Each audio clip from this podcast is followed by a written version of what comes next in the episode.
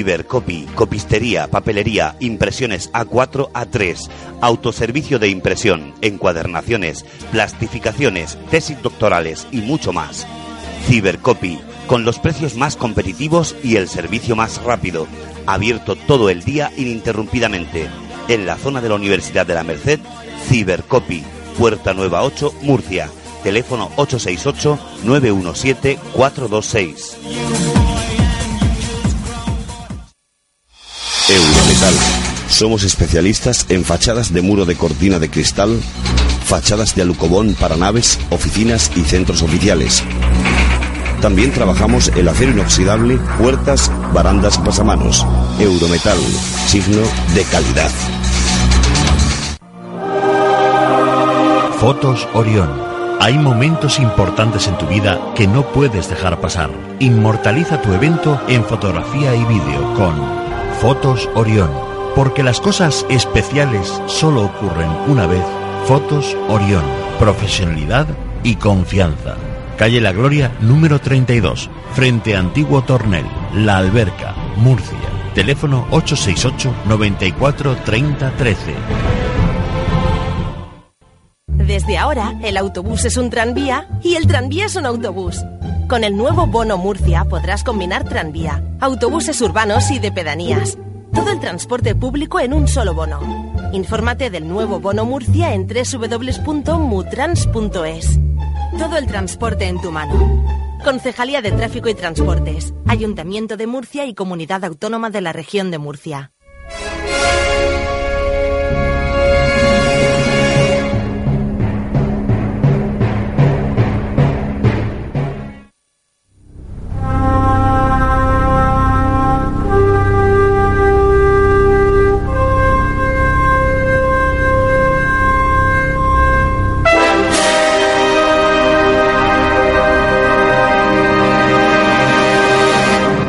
¿Estamos solos en el universo?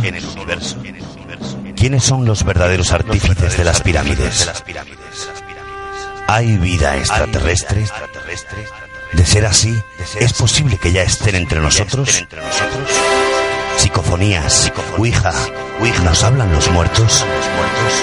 Némesis Radio, viajando a lo desconocido, sobrepasando el horizonte de la conciencia.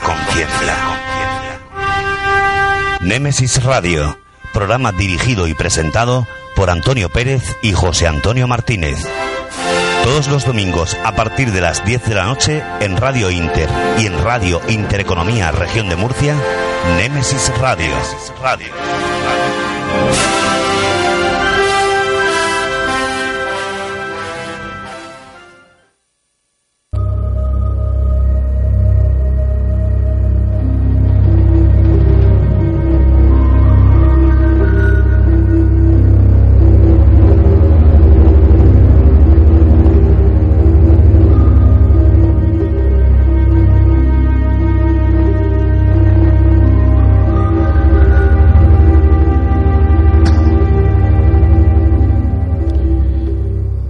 Buenas noches y bienvenidos a Nemesis Radio. Una semana más, tenemos dos horas por delante para hablar, comentar y disfrutar de la radio y el misterio. A los que estáis ahí en este momento, gracias por acompañarnos un domingo más desde el otro lado del receptor. Y a todos los que os, os a partir de mañana fielmente os descargaréis nuestro podcast. También muchas gracias. Nos da mucha fuerza sentir vuestro apoyo y saber que nos acompañáis desde cualquier lugar del mundo. Como siempre, a los mandos técnicos de control, Juan Manuel Segovia, ante los micrófonos José Antonio Martínez y quien nos habla, Antonio Pérez.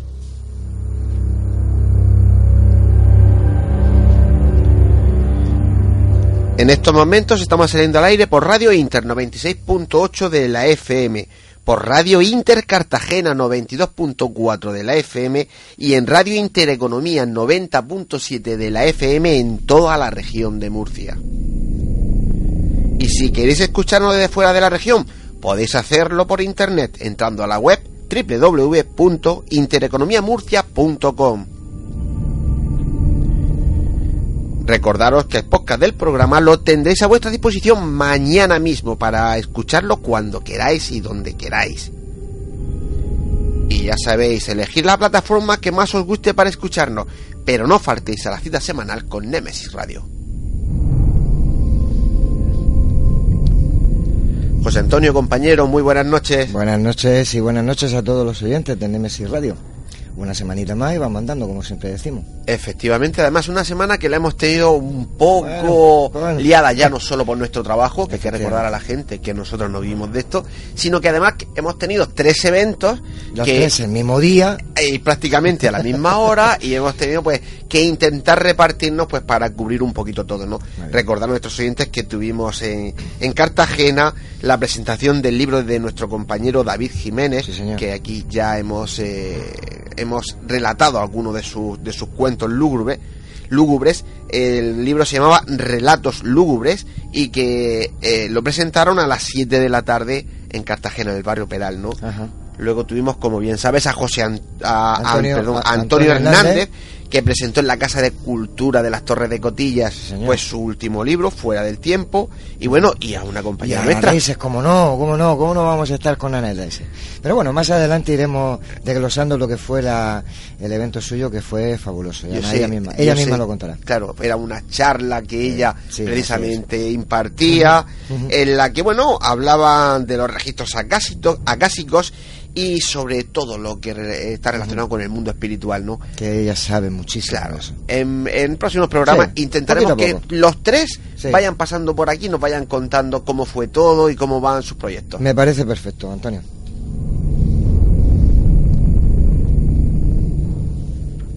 Pues venga, José Antonio, vamos con el programa de esta noche. Indica a nuestros oyentes las vías de contacto. Muy bien, una de ellas es eh, por Facebook, Nemesis Radio. Ahí encontraréis toda la información de nuestro programa. Tenemos el, el email, nemesisradio arroba canalmurcia.com, repito, nemesis radio arroba canalmurcia.com. Por ahí pues, pues, nos podéis dejarnos vuestros comentarios, sus sugerencias, también nos podéis hacer llegar historias, cuentos y leyendas que conozcáis os gusten para, para transmitirlas aquí a nosotros. Y o si tenéis alguna foto que parezca extraña, psicofonías, psicoimágenes, también nos la podéis enviar y nosotros la analizaremos como siempre hacemos y os daremos nuestra humilde opinión. Efectivamente.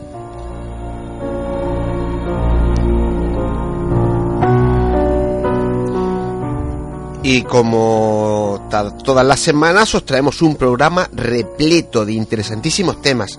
Ahí va un pequeño avance. Dale, caña, José Antonio. Por supuesto, comenzaremos con una entrevista a, a un gran investigador, divulgador y amigo del mundo del misterio de este país, Juan Manuel García. Escucharemos una curiosa historia de un hecho real, la del torpedo Daza, más conocido como el Toxpiro. Ya, qué fuerte. Y que sea, eh, eh, que es el secreto más guardado de murciano. Que un murciano tengamos ese tipo de secreto, a mí me ha dejado alucinado, ¿eh? Con, con, la historia o la leyenda. No, no es leyenda, es historia. Es pero es que es una historia real, además totalmente documentada. Y bueno, un poquito a poco, poquito a poco, seguimos. En cine hoy nuestro compañero Jafleche nos trae una nueva película de esas viejunas, de esas que le gustan tanto, que es eh, El hombre que pudo reinar. Bonita película. Y esta noche dedicaremos... Eh, debate. sí, sí. Eh, en qué situación se encuentra actualmente la Orden del Temple. Como siempre, pues lo debatiremos con un magnífico elenco de, de invitados, aunque esta noche seguramente tendremos alguno que otro. Templario, templario. Sí, sí, templario, templario. Y muchas cosas más, por supuesto.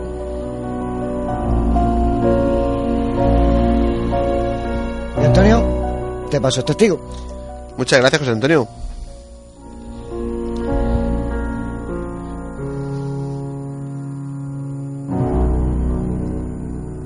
El camino es largo y está a punto de comenzar. Con pinches de la noche. Poneros cómodos, agudizar las orejas, que empezamos.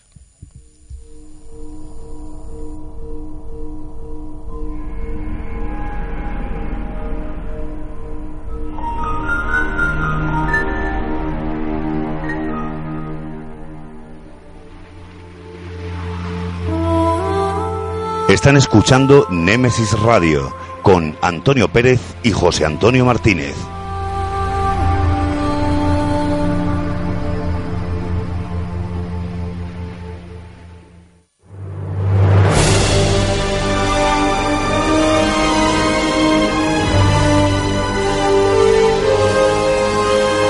Entrevistas, conocimientos, inteligencia, experiencia. Iniciamos la entrevista de la semana.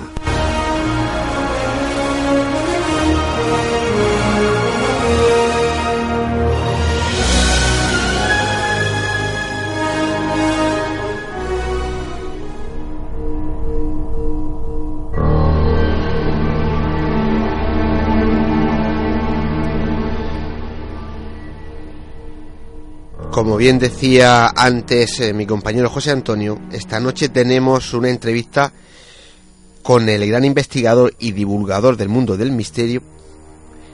Es andaluz, es muy cercano de nuestra tierra. Y bueno, es una persona que yo creo que, que no, es lo, no es tan conocida como debería por las cosas que hace, por tantas cosas que hace que ahora iremos viendo. Pero bueno, vamos a presentarlo primero. Juan Manuel García, compañero, buenas noches. Noches, Antonio y José Antonio. Muy buenas noches. Encantadísimo de estar con vosotros. Buenas noches, Juan Manuel. Buenas noches. es que me- yo no te oía y no sabía si había saludado todavía o no. Eh, que nada, que bienvenido a Nemesis Radio. Te dejo con Antonio, que no sé si habrás visto lo que te envía por el, por el, por el, por el Facebook. Es que leí muchas veces Facebook. Facebook. Por el Facebook, así en plan de broma. Por el Facebook.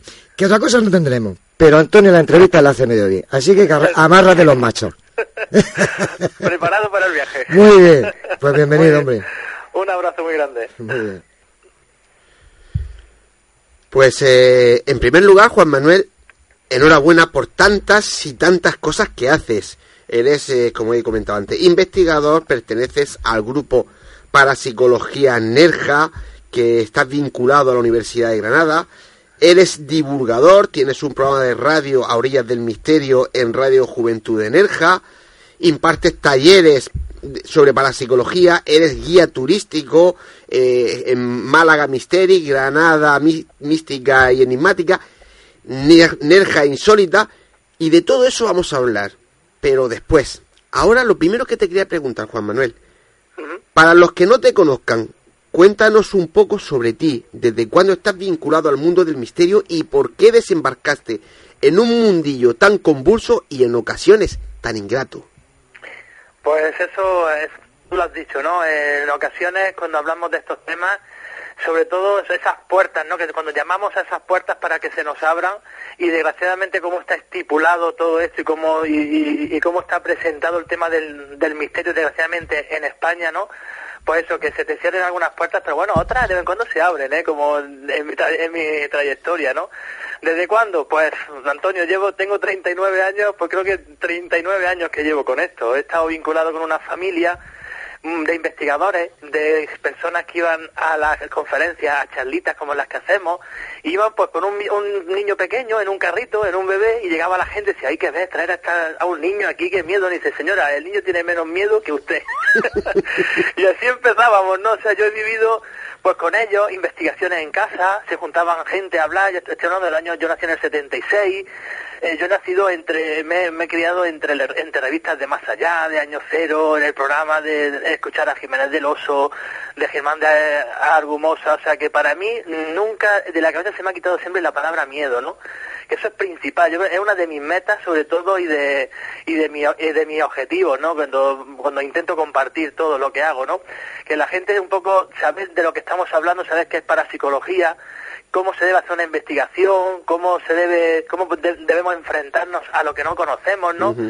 Y sobre todo eso, pues desde, desde el comienzo, en, la- en mi Granada, yo soy de Granada, aunque llevo seis años trabajando en Málaga y viviendo en Nerja, que es por lo que he creado esto por aquí, este, los tallercitos y ya pues hemos ido Sí, un de- poco caminando en todo esto y en Granada pues eso, eh, empecé en un grupito allí de, Granada y vinculado a la, a la un- Universidad de Granada que eso es importantísimo Sí, sí, sí, sí. que algo de parapsicología esté vinculado a la universidad Efectivamente. De eso quiero que me, porque si te dejo, al final todos los puntos me los cuentas tú sin que te Ah, vale. pregunte.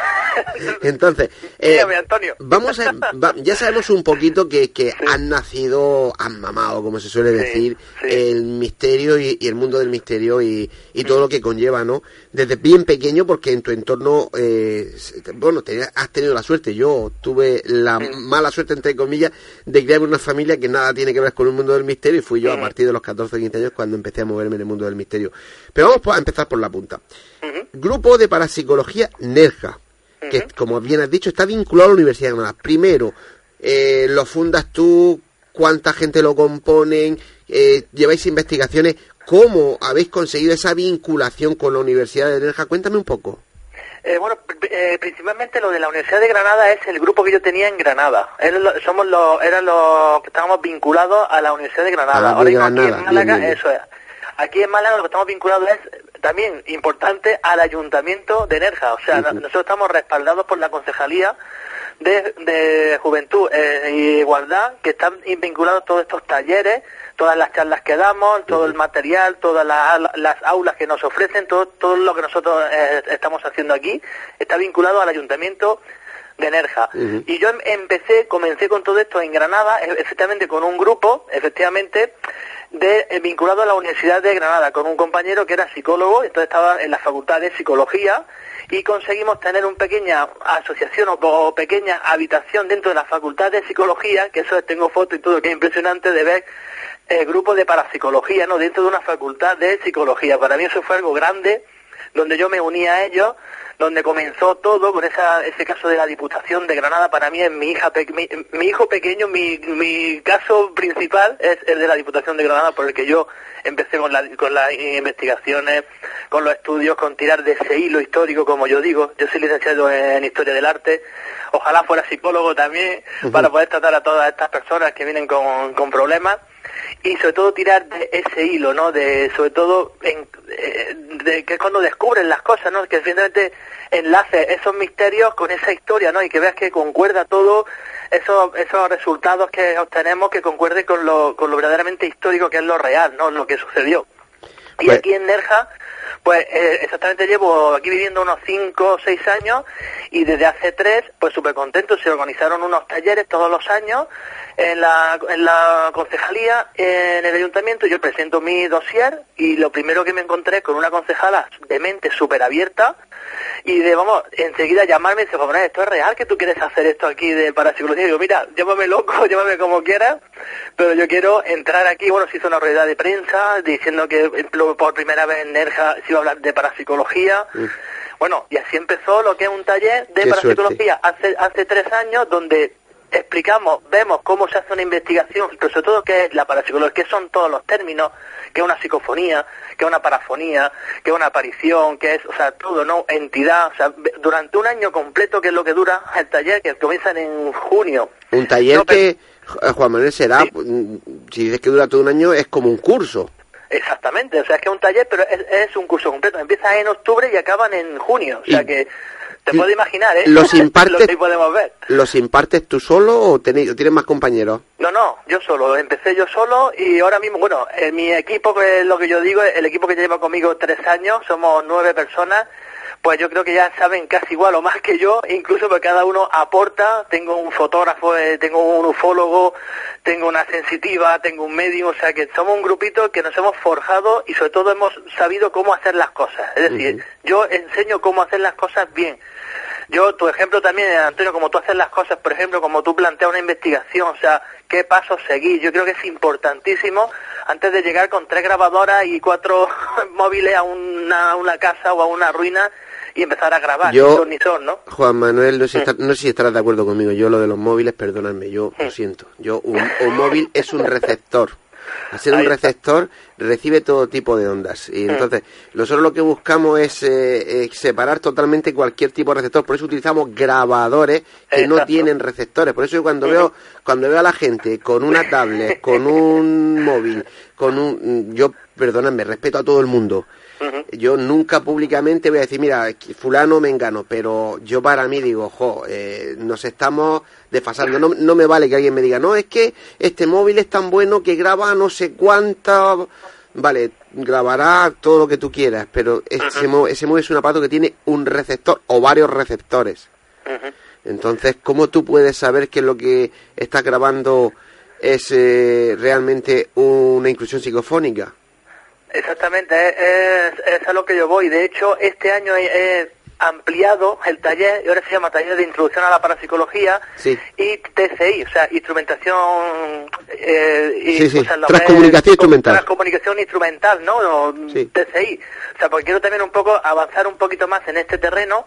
Estoy contando con grandes amigos y maestros, como yo digo aquí en Málaga también, gran Antonio Guerrero, que es un gran, bueno, del tema de las parafonías y de la psicofonía, y viene algunos sabaditos con nosotros, viene con todo su aparataje, nos enseña cómo analizar, cómo conseguir, o sea, compartir. Yo creo que la palabra es compartir totalmente todo esto. De hecho, todos los sábados que son los talleres, vienen grupos de Málaga, compañeros de investigadores de Málaga, y se podemos acercarnos a, digo, esto está abierto a toda la gente que quiera todos los sábados. Estamos de 5 a 9 ya, casi 4 horas. Y estamos totalmente en abierto y eso es lo que hacemos en una charla, como podemos hacer en una conferencia, llevarlo todos los sábados, o sea, algo semanal, ¿no? Sobre todo ya un taller. De hecho, al final tenemos un diploma certificado por el ayuntamiento, o sea, de que se ha asistido a un, a un curso de parapsicología, o sea, entre comillas, titulado oficial. Sí, claro. es, curioso, ¿eh? Entre comillas, sí.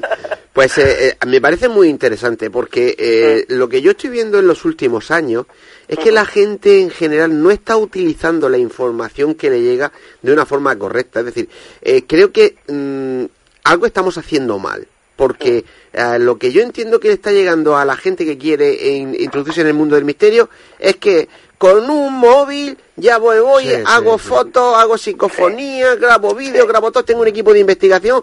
Además, como sé que en tal sitio eh, se han ido y han grabado, yo ahora voy allí y grabo. Y, yo creo que lo que estamos, bajo mi punto de vista, es degradando, estamos devaluando el, el, valor que realmente tiene un investigador de campo, ¿no? Y nosotros somos también parte culpable. Tan fácil, tan sencillo como preguntarle, voy a hacer una, voy a, ir a grabar psicofonía, digo, vale, ¿me puedes explicar qué es una parafonía o cómo una, qué es una psicofonía? claro. Y, ya se quedan así diciendo, por las voces de los muertos. Ya, o sea, ya está, así, eso es así tan claro, no tan fácil.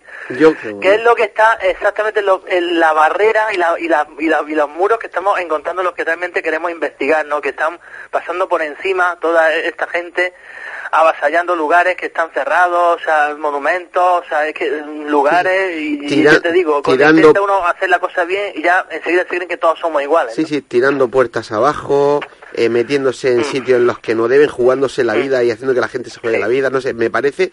Y yo mm, puedo parecer cansino, porque la verdad es que cada vez que alguien me pregunta, alguien me entrevista, yo siempre termino por ahí, ¿no? Y, pero es que realmente es que lo siento así, lo es que eh, eh, lo estamos devaluando. Tanto que, que nos ha costado intentar situarnos en, un, en, una posición en la que como mínimo se nos respete.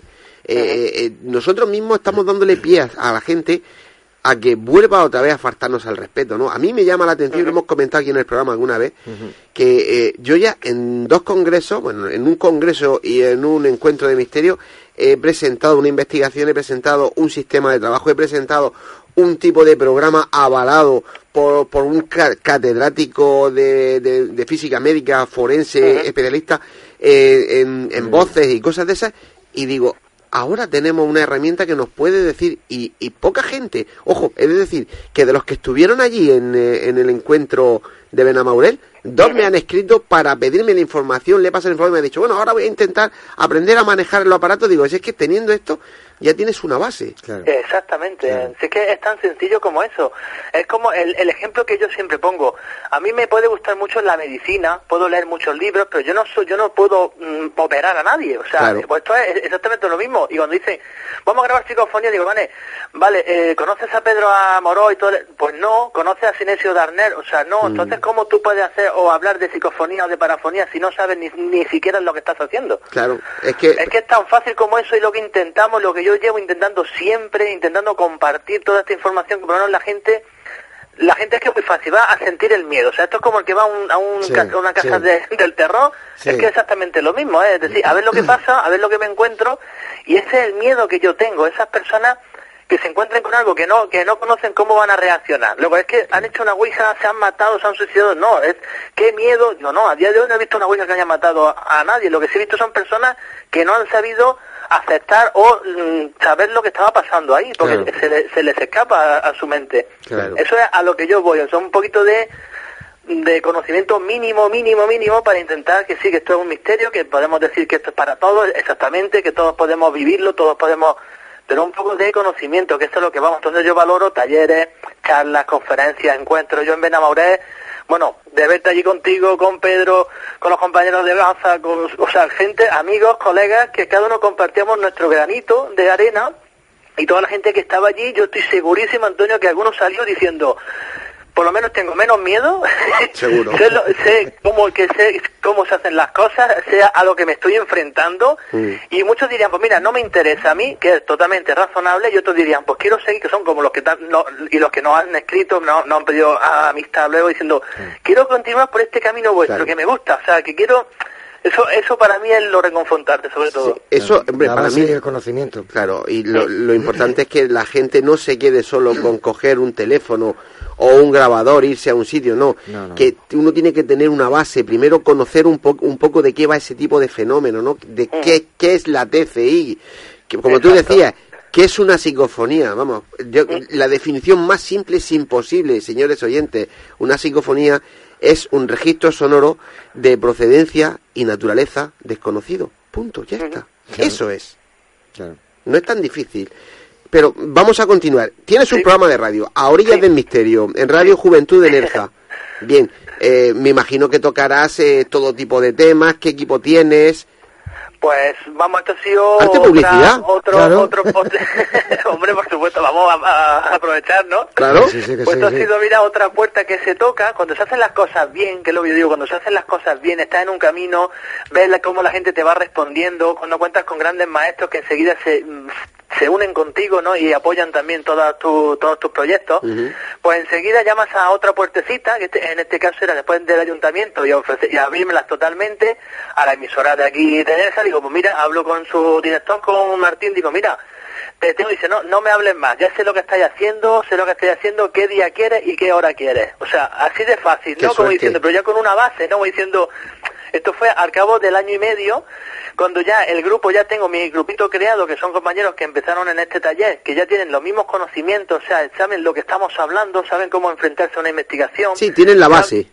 Ahí estamos, pues somos los mismos los que eh, nos ponemos todos los lunes de 10 a 11 aquí en Radio Juventud Nerja a tratar, pues igual que tú, exactamente lo mismo, tratamos de todos los temas, desde lo más básico y lo que nos caracteriza, pues un lenguaje claro, que llegue a la gente, sin muchos tecnicismos, sin muchas palabras raras, que la gente lo, lo entienda y que diga, hoy me he enterado de lo que es una parafonía, hoy me he enterado de lo que es un- una aparición, de lo que es un espectro, o de lo que es si hay vida después de la muerte, por ejemplo, que es la ufología, o sea, tan fácil como eso, tan simple como eso, ¿no? Y todos los lunes, bueno, contando con gente, que por cierto, eh, te hago un llamamiento que tú eres el próximo, ¿eh? También, yo quiero tenerte también allí.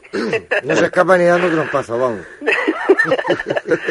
también, porque estoy contando, cuando tuvimos a Pedro hace dos semanas, también un poquito antes, Pedro Amoroso, el Blanco Soler, está con nosotros, Miguel Ángel Pertierra, eh, José Caballero, Paco Caballero también ha estado, o sea, grandes, grandes que aportan, para mí son maestros porque todos los que nos enseñan algo que no podemos saber, y sobre todo por esa trayectoria tan grandísima, Paloma Navarrete estuvo con nosotros, encantadísima también, o sea, compartir, compartir, compartir sin nada más, ni más protagonismo, ni más nada, simplemente y hacerlo llano, que a la gente le llegue y sobre todo para mí es eso, hacer llegar la que es la parapsicología. Hoy en día, desgraciadamente, enseguida en la tele sale uno echando las cartas y al lado y abajo se pone parapsicólogo. Y Sí. le dice, "Fo, mira, esto es un parapsicólogo, un tío que echa las cartas Claro, en una gafa de sol.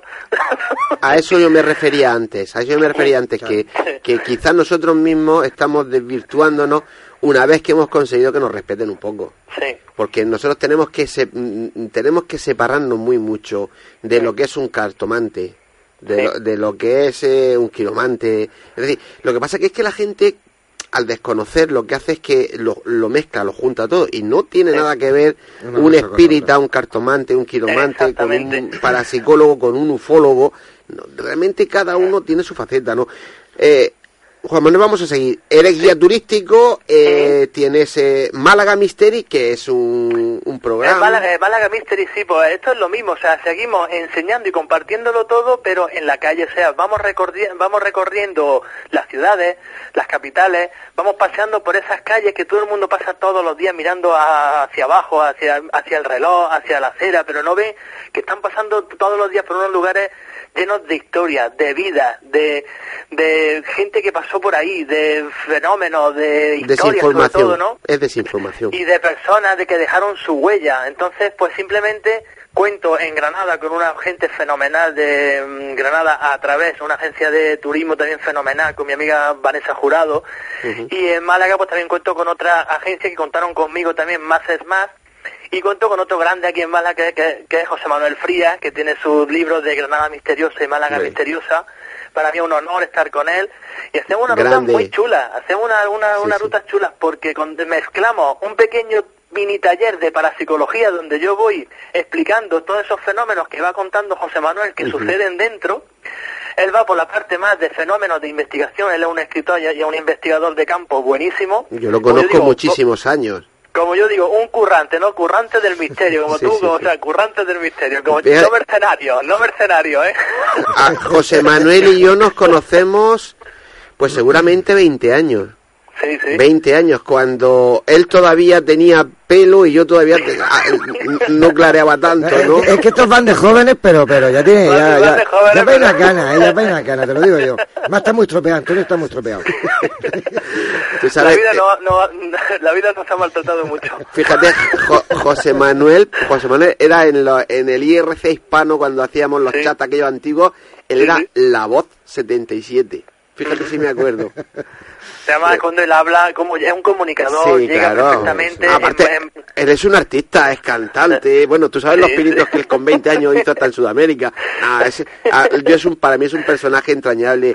Y yo, eh, tú sabes cómo yo funciono en mis congresos y en el segundo congreso, eh, la persona entre comillas menos conocida, pero no por eso menos Sí. importante, precisamente fue fue a, a- a José Manuel que, que lo traje, ¿no? Me encantó que, que nos hablara, pues precisamente de lo que tú estás hablando, ¿no? De los casos que él ha investigado en el sur.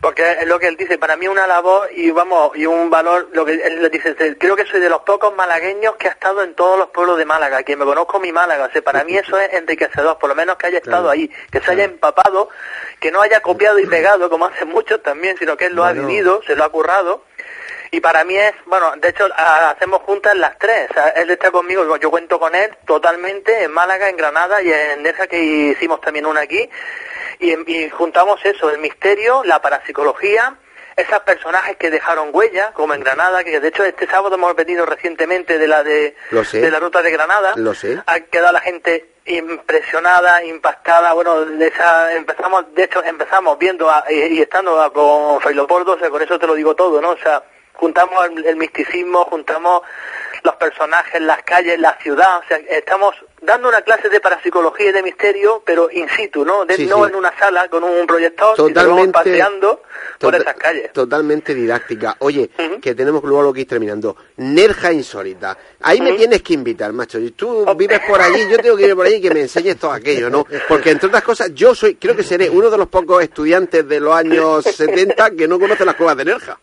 Pues, Ah, vamos, es que, pues sí. mira, es un error. porque, el- la Nerja Insólita la, la hicimos José Manuel y yo con toda la historia. Bueno, yo ya llevo aquí ya seis años y ya voy conociendo todos los temas, todo lo que pasa, porque aquí cuando llega en, lo que es el miedo, ¿no? Aquí, aquí nunca pasa nada, ¿no? Aquí conocéis alguna historia, un relato, una leyenda. No, no, pero cuando ya te conocen y ya hablas con ellos, millones de historias, de leyendas, de lugares, de fenómenos paranormales. Y ya, ya te digo, fue, bueno, junto con la concejalía también, dice, habéis descubierto una nueva manera de ver Nerja, porque Nerja no es solo el barco de Chanquete Claro. y la playa de Burriana, Claro, como, como claro. ella dice. Y el, balcón de Europa. el balcón de Europa. Claro. Que digo, eso es así, y digo, y las cuevas de Nerja, bueno, eso es también increíble. Es Hicimos precioso. una rutita de un día completo muy completa, en donde vemos muchos lugares, esa fábrica de Maro, que es, es nuestro hijo pequeño en el grupo de, de, de parapsicología Nerja, que un día si quieres hablamos de más en casos en concreto que estamos investigando más, más centrados. Y bueno, el, el acueducto del Águila, el, el Instituto Chaparí que está en funcionamiento, esa historia anterior, esas apariciones que hay ahí. O sea, hacemos una ruta histórica y sobre todo insólita de todos los- esos lugares que la gente está incluso tumbada al lado tomando el sol y no sabe que al lado tiene un torreón del siglo XIV, Claro, del siglo XIII claro. y no tiene ni idea, Claro. ¿no? Pues escúchame, eh, tú sabes... Estáis invitados, ¿eh? Estáis Sí, sí, invitados. sí, espera, espera, espera. espera. que tú sabes que eh, la próxima semana nos vamos a ver, Ahí está. porque me voy a acercar a veros unas conferencias que vais a hacer un puñado de amigos. Eh, si no mal quiero es en Motril, ¿no? Sí, ese, bueno, igual que en Benamorel, que nos juntamos buenos amigos y en un lugar increíble, pues aquí va a ser lo mismo, en un lugar increíble que es la fortaleza de Calahonda, una fortaleza, y en Playita, Fortaleza, buenos amigos, Misterio, con Miguel Ángel Pertierra que va a estar también allí con nosotros, vamos, yo creo que se junta lo mismo que en Benamaurel, ¿no? Gente buena, Sí. amigos, compartiendo cositas y en un lugar encantador. Claro, va, va Pertierra, va Sentinella, que sé que es Sí. el que presenta. Como el, yo creo que de todos, eh, de todos los que van, excepto uno, los demás son buenos amigos. Así que por eso cuando me enteré dije, eh, mm, que yo voy para allá. Pero, pero, y ahí ya cerraremos a que hagamos un viaje un poco más privado para que, para que me enseñe Nerja y esos misterios. Pues yo, vamos, ni que decirlo, vamos, que estéis totalmente invitados, que podemos hacer si queréis incluso un día Málaga, Málaga Nerja, porque está juntito, está súper, súper, súper Sí, cerquita. Y Nerja os digo yo que la vaya a conocer de una manera totalmente diferente. Y bueno, yo lo digo yo, ahí lo dejo, ¿no? Que no es solo el barco de chanquete, como dicen aquí. ¿no? Y, Y el balcón de Europa, sí, señor. y el balcón de Europa, que también tiene Muy su bien. historia el balcón de Europa, ¿eh? que también os contaré. Pues nada, compañero, que, que vamos ya terminando, que es un placer haberte tenido en nuestro programa. A mí me encanta, y lo saben, la gente que es emprendedora, la gente que hace cosas, la gente que altruistamente, que eso hay que decirlo muy claro, Bueno, clarísimo y altruistamente. alto, ¿eh? Que eso nos cuesta lo- el dinero. Efectivamente, bueno, efectivamente, que la gente se confunde, la gente se, se cree que tiene, que haces un programa de radio y Mm. que sales tres veces en la tele o, o- o- o sales en espacio en blanco en un programa de estos y ya se piensan que tú, Y ya tenemos cuenta eh, en Panamá. efectivamente, efectivamente, Que por guapos no, porque ni Antonio ni yo rompemos. Es decir, eso te lo puedo garantizar. Y que cuesta dinero seguro. Claro, entonces, pues eso, que a mí me encanta la gente que de verdad, de verdad hace cosas, ¿no? Y es con la gente que yo me llevo. Sí, verdad. Luego hay, hay otros con los que me llevo menos, que son los parásitos del misterio, pero eso, Ah, eso ya es otra historia. Eso es para otro mercenario. programa, eso va para otro programa. del misterio, lo llamo yo. Si es que un mercenario al fin y al cabo va a una guerra y pelea una guerra. El parásito es el que está parado y espera que todo le llegue. Sí. ¿no? Por eso yo le llamo parásito. Pero en fin, lo dicho, que me encanta, por eso me gusta daros voz, por lo menos en este programa, en este humilde programa que tenemos nosotros. humilde nada. Porque no solo tienen que pasar por nuestros programas la gente más grande, que por supuesto tienen que pasar, sino quizá gente con menos eh, menos conocidos, co- que quizá con menos fama, pero no por eso menos importante, que tiene que contar cosas menos importantes. Eh, Juan Manuel, de verdad que ha sido un placer tenerte con nosotros. El placer y el honor es mío, de verdad, el haber estado ahí en esa, en, en vuestro programazo, programita no, programazo, porque todo Muchas lo que sea compartir y llegar a la gente es una labor impresionante y de valorar muchísimo. Para mí es un honor, de verdad, estar contigo aquí. Casi he tenido que suplicarte, digo, Antonio, que quiero estar contigo. No, eso no es cierto. todo Porque que- no habla conmigo, si habla conmigo no No, no, no. Ni pasamos por encima de No. No, hay que, hay que, hay que ser, hay que ser claro y decir, eh, este tipo- la gente que somos así, somos tan buena gente que no nos aprovechamos de los amigos y le decimos, llévame a tu programa. Ahí está. Es decir, eh, yo le dije a él, quiero que estés en mi programa y yo me acabo de enterar que él quiere que, que yo esté en el suyo. Pues ya está. Pero Y las cosas como vienen. eh, sin embargo, hemos estado juntos un fin de semana y en ningún momento se nos creo decir, oye, a ver si me lleva. No, No, porque no, no. nos respetamos y sabemos que cada uno Exacto. lleva su Exacto. programación y lleva su historia, ¿no? Eso porque sabemos lo Y que otra cosa que no está reñida, Antonio, que, y que valoro mucho es el sentido del humor, que Claro parece que, que sí. somos gente muy seria, tenebrosa, ¿no? Qué. Madre mía, pues y que no oigan te un imaginamos cuando nos juntamos, que ¿eh? un pa- pues que oigan un par de programas en MS Radio que aquí, otra cosa no, pero divertirnos nos divertimos Claro, mucho. hombre. Nosotros no tiene nada que ver que, que seamos gente eh, dicharachera, gente que nos guste pasarlo bien y que nos guste eh, eh, disfrutar con que cuando vamos a investigar eh, seamos personas serias, que seamos Hombre, coherentes, honestos. Eso no tiene nada que ver. Bueno, pues compañero, como tú, tú sabes cómo funciona esto, así que te tengo que, que despedir y nada. Eh, nos vemos en apenas una semana y nos damos un abrazo, ¿vale? Pues eso está hecho, pero vamos, totalmente. Daros las la gracias sobre todo y la enhorabuena por ese programa, por esa continuidad y por esa manera de llegar a las personas. Y nos vemos prontito y vamos a vuestra entera disposición cuando queráis. Venga, Juan Manuel, pues un abrazo y encantado de hablar contigo. Un abrazo igualmente. Buenas buenas noches.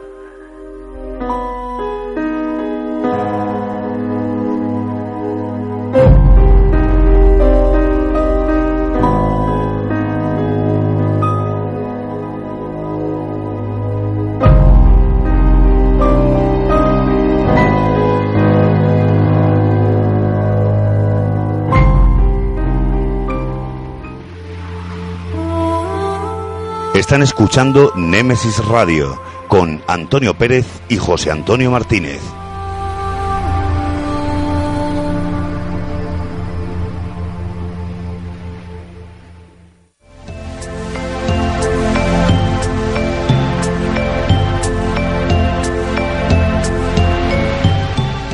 Es el momento, es la hora de adentrarnos en el enigmático mundo de las historias, cuentos y leyendas.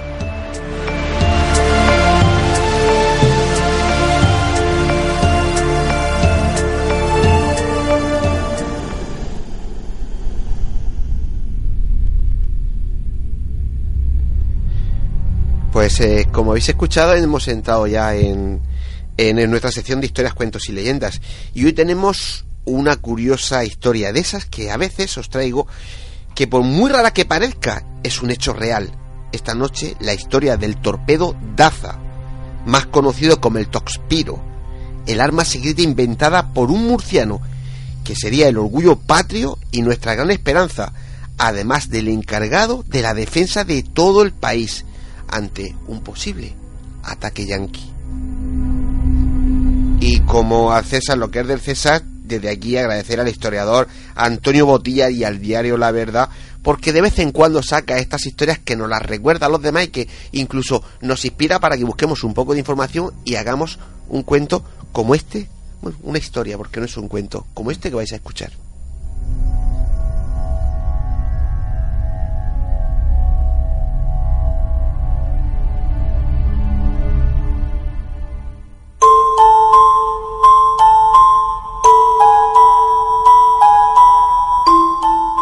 Esta noche os voy a contar la historia del torpedo Daza, más conocido como el Tospiro, el arma secreta murciana. Muchos han sido los grandes inventos realizados por célebres murcianos.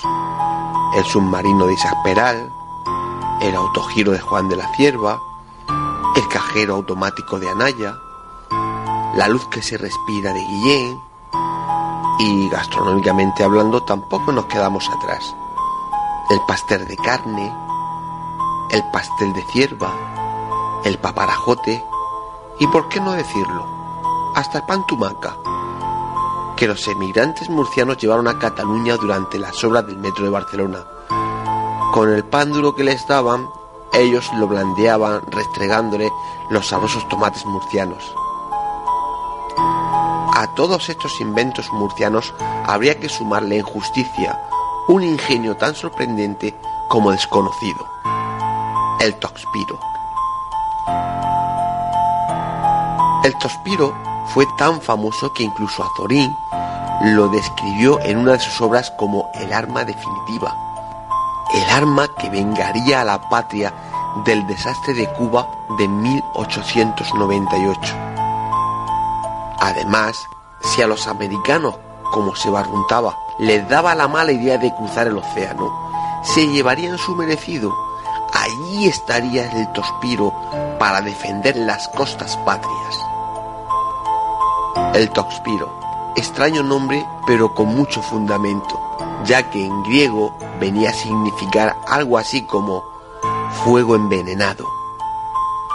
Su inventor fue el alameño Manuel Daza, cuyo proyecto tuvo tal repercusión mediática que inundaría las páginas de los diarios de época, El liberal de Madrid llegó a exclamar, Ojalá el invento sea el hierro vengador de los marinos de Cavite y Santiago de Cuba. El torpedo Daza fue considerado en 1898 por propios y extraños de este país como la última esperanza contra los bravucones americanos. Las expectativas eran verdaderamente desorbitadas, hasta el extremo de que la prensa, como hizo la revista Electron en junio de 1898, advertía de que si Estados Unidos contaba con los inventos de Edison, España tenía a un investigador que le daba tres y raya al electricista yankee. Muchas eran las novedades que presentaba aquel automóvil aéreo, como lo describió el mercantil valenciano. Podía volar 40 kilómetros en línea recta y a una velocidad fija de unos 400 metros por segundo.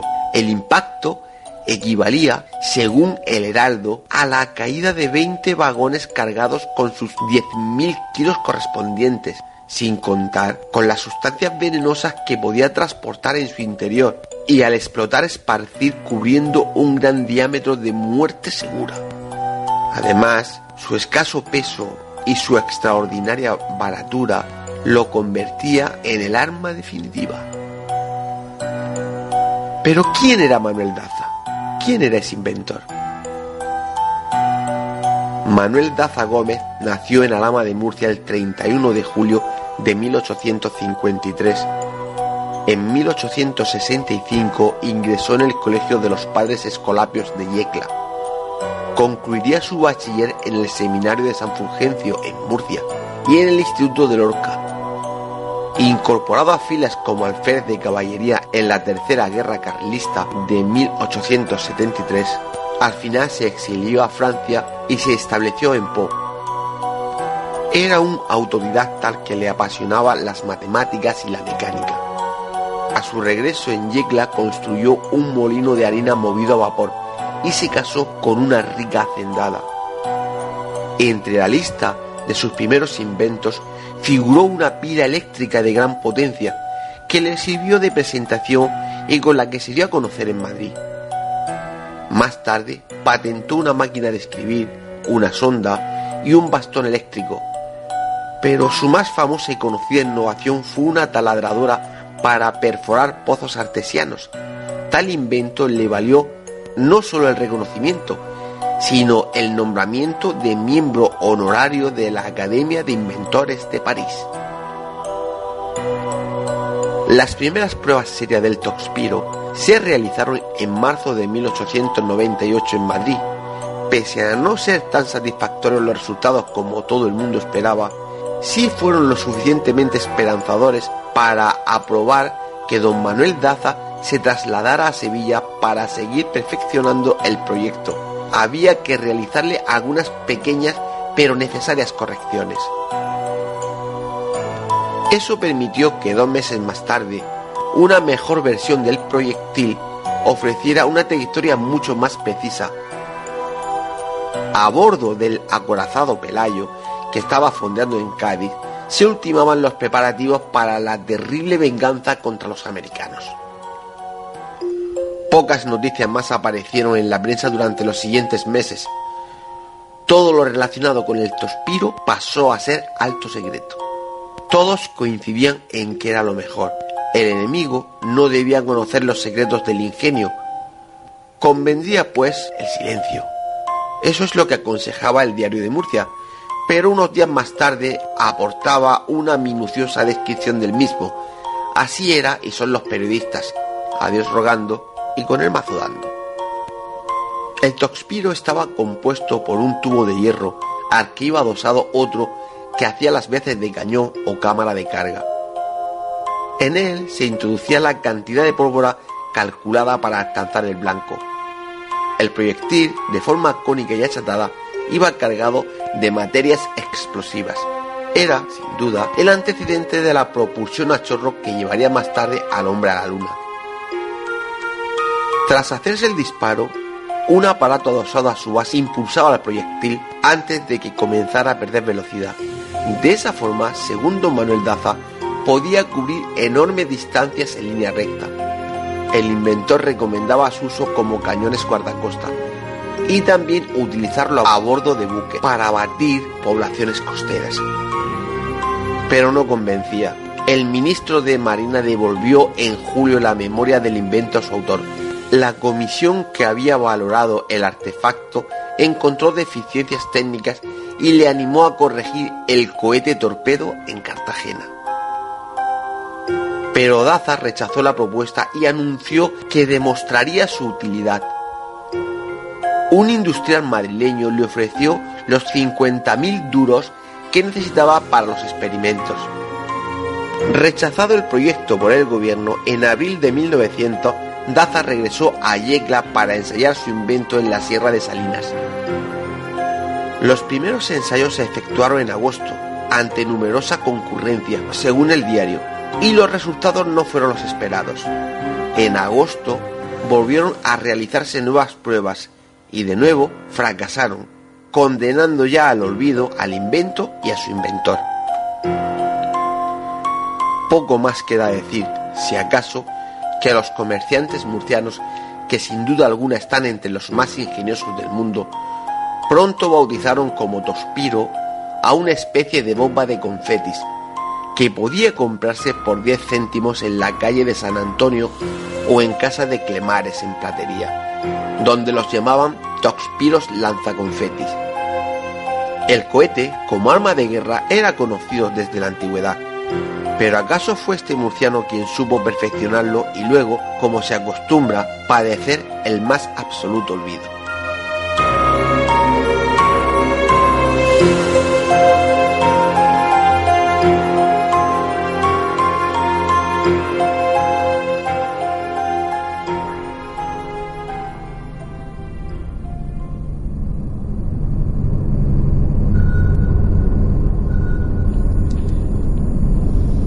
Antonio. ¿Qué? El Toxpiro. Mira a ver lo que hacemos los murcianos, ¿eh? Y los ¿Eh? mecánicos.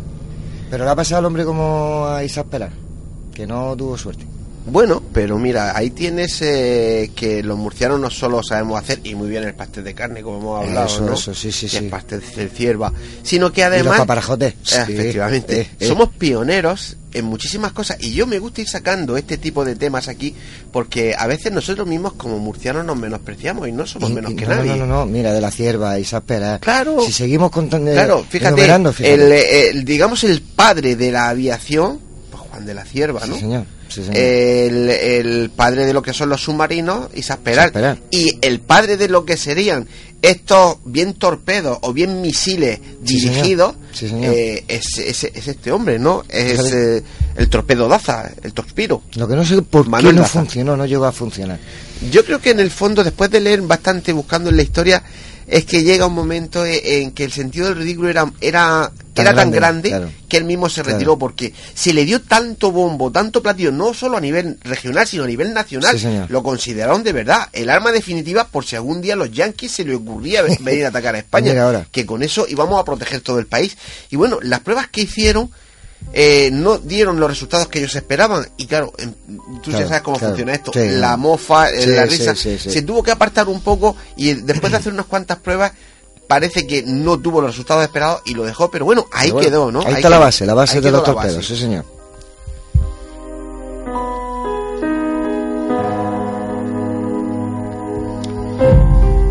Y bueno, pues eh, tenemos que continuar, así que nos vamos con nuestro compañero Jack Fletcher, que ya nos está esperando en su sección de cine, con una película muy peculiar. Muy buena película, sí, señor. Es, pero bueno, muy peculiar como es, como él suele suele hacernos, nos trae Ah, un, un ah. tipo de películas diferentes, que por eso a nosotros nos gusta. A mí, mientras que no tenga que echar a correr, a mí me vale. En esta no vas a tener que echar a correr. Venga, vamos, Juanma.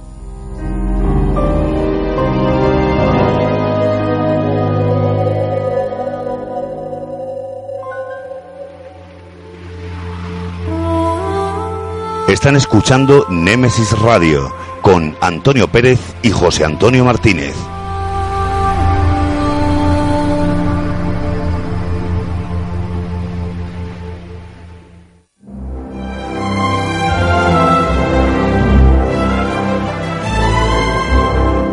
Cine, romance, drama, terror, comedia, ciencia ficción, aventuras, acción nos incorporamos a la gran pantalla del cine.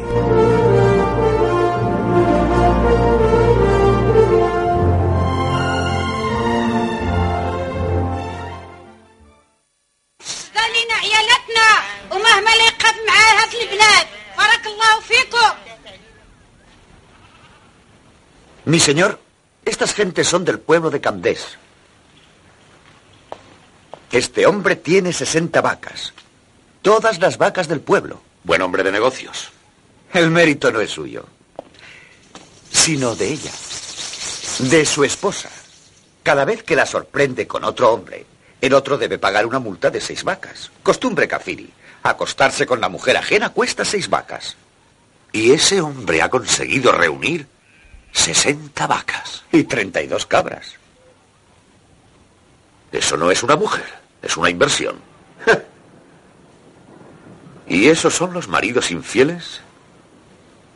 ¿Y esas las esposas? Esas son las cuatro esposas de uno. Esas tres las esposas de otro. Y estas seis las de otro. No es cosa de risa, Carnahan.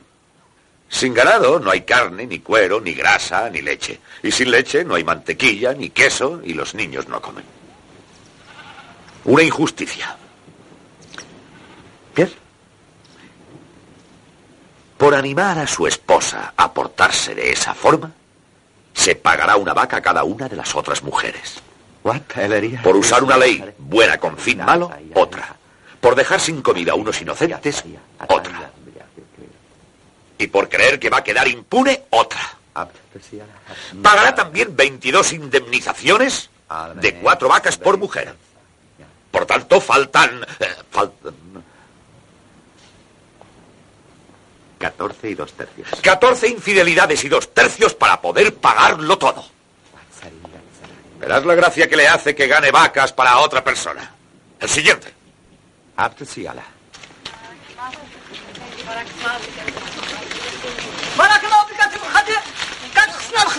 ولا تشتو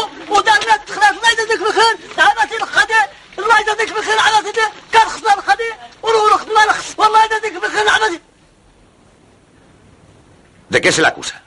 De nada. Es el jefe de Agatsi. Su pueblo se incendió y perdió las reservas de grano para el invierno.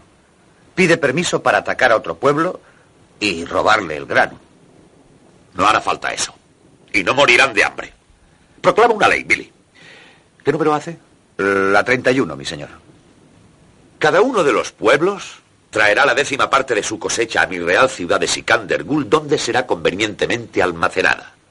De modo que cualquier pueblo que sufra una desgracia verá cubiertas sus necesidades. Declaro en vigor la nueva ley. Será. También declaro cinco minutos de descanso. Sí, mi señor.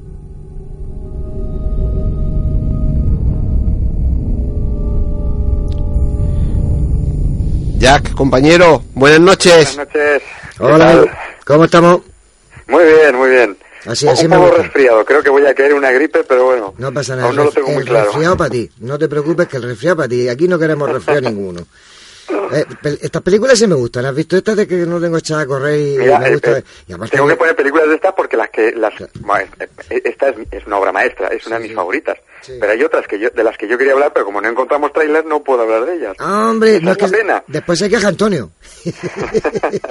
Hombre, me quejo claro. ¿Sabéis por qué? Porque Ah. lo sepan nuestros oyentes. Porque el señor Jack Fletcher me da el título. El señor José Antonio Martínez me dice, búscala tú. Claro. Y, el, y el señor Antonio Pérez es el que tiene que estar luego partiéndose la cabeza Vamos para ver, ver si ver, encuentra ver, el trailer. Ojo, de las películas últimas que él me pidió, Sí. ojo, las he encontrado en inglés, en italiano, en francés, pero nada en Pero nada es en que, ojo, Bueno, ni, bueno. ni, ni, ni, en- ni en, en el castellano sudamericano, nada, nada, Nada, ni eso. nada. En inglés, en italiano, en francés, pero nada en español. Y claro, es imposible.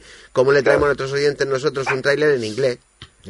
Pues por eso recurro pues a obras maestras como esta, que Sí, sabéis que las vas a encontrar. Vamos a hablar ya del título, porque quizás algunos no sepan cuál es, aunque yo creo que la mayoría ya lo ha El- identificado. El hombre que pudo reinar. Efectivamente, una obra maestra. Es una de mis películas favoritas. Es, es indispensable, básica. Hay que verla. Cuéntanos algún detalle de ella. Bueno, es una película del 75. Os puedo contar todos los detalles que queráis porque me sé todo de esa, de, de esa película. Eh, originalmente, John Huston, que es el director, había pensado en... eh, la iba a rodar en los años 50 y había pensado en Humphrey Bogart Efectivamente. y en Spencer Tracy.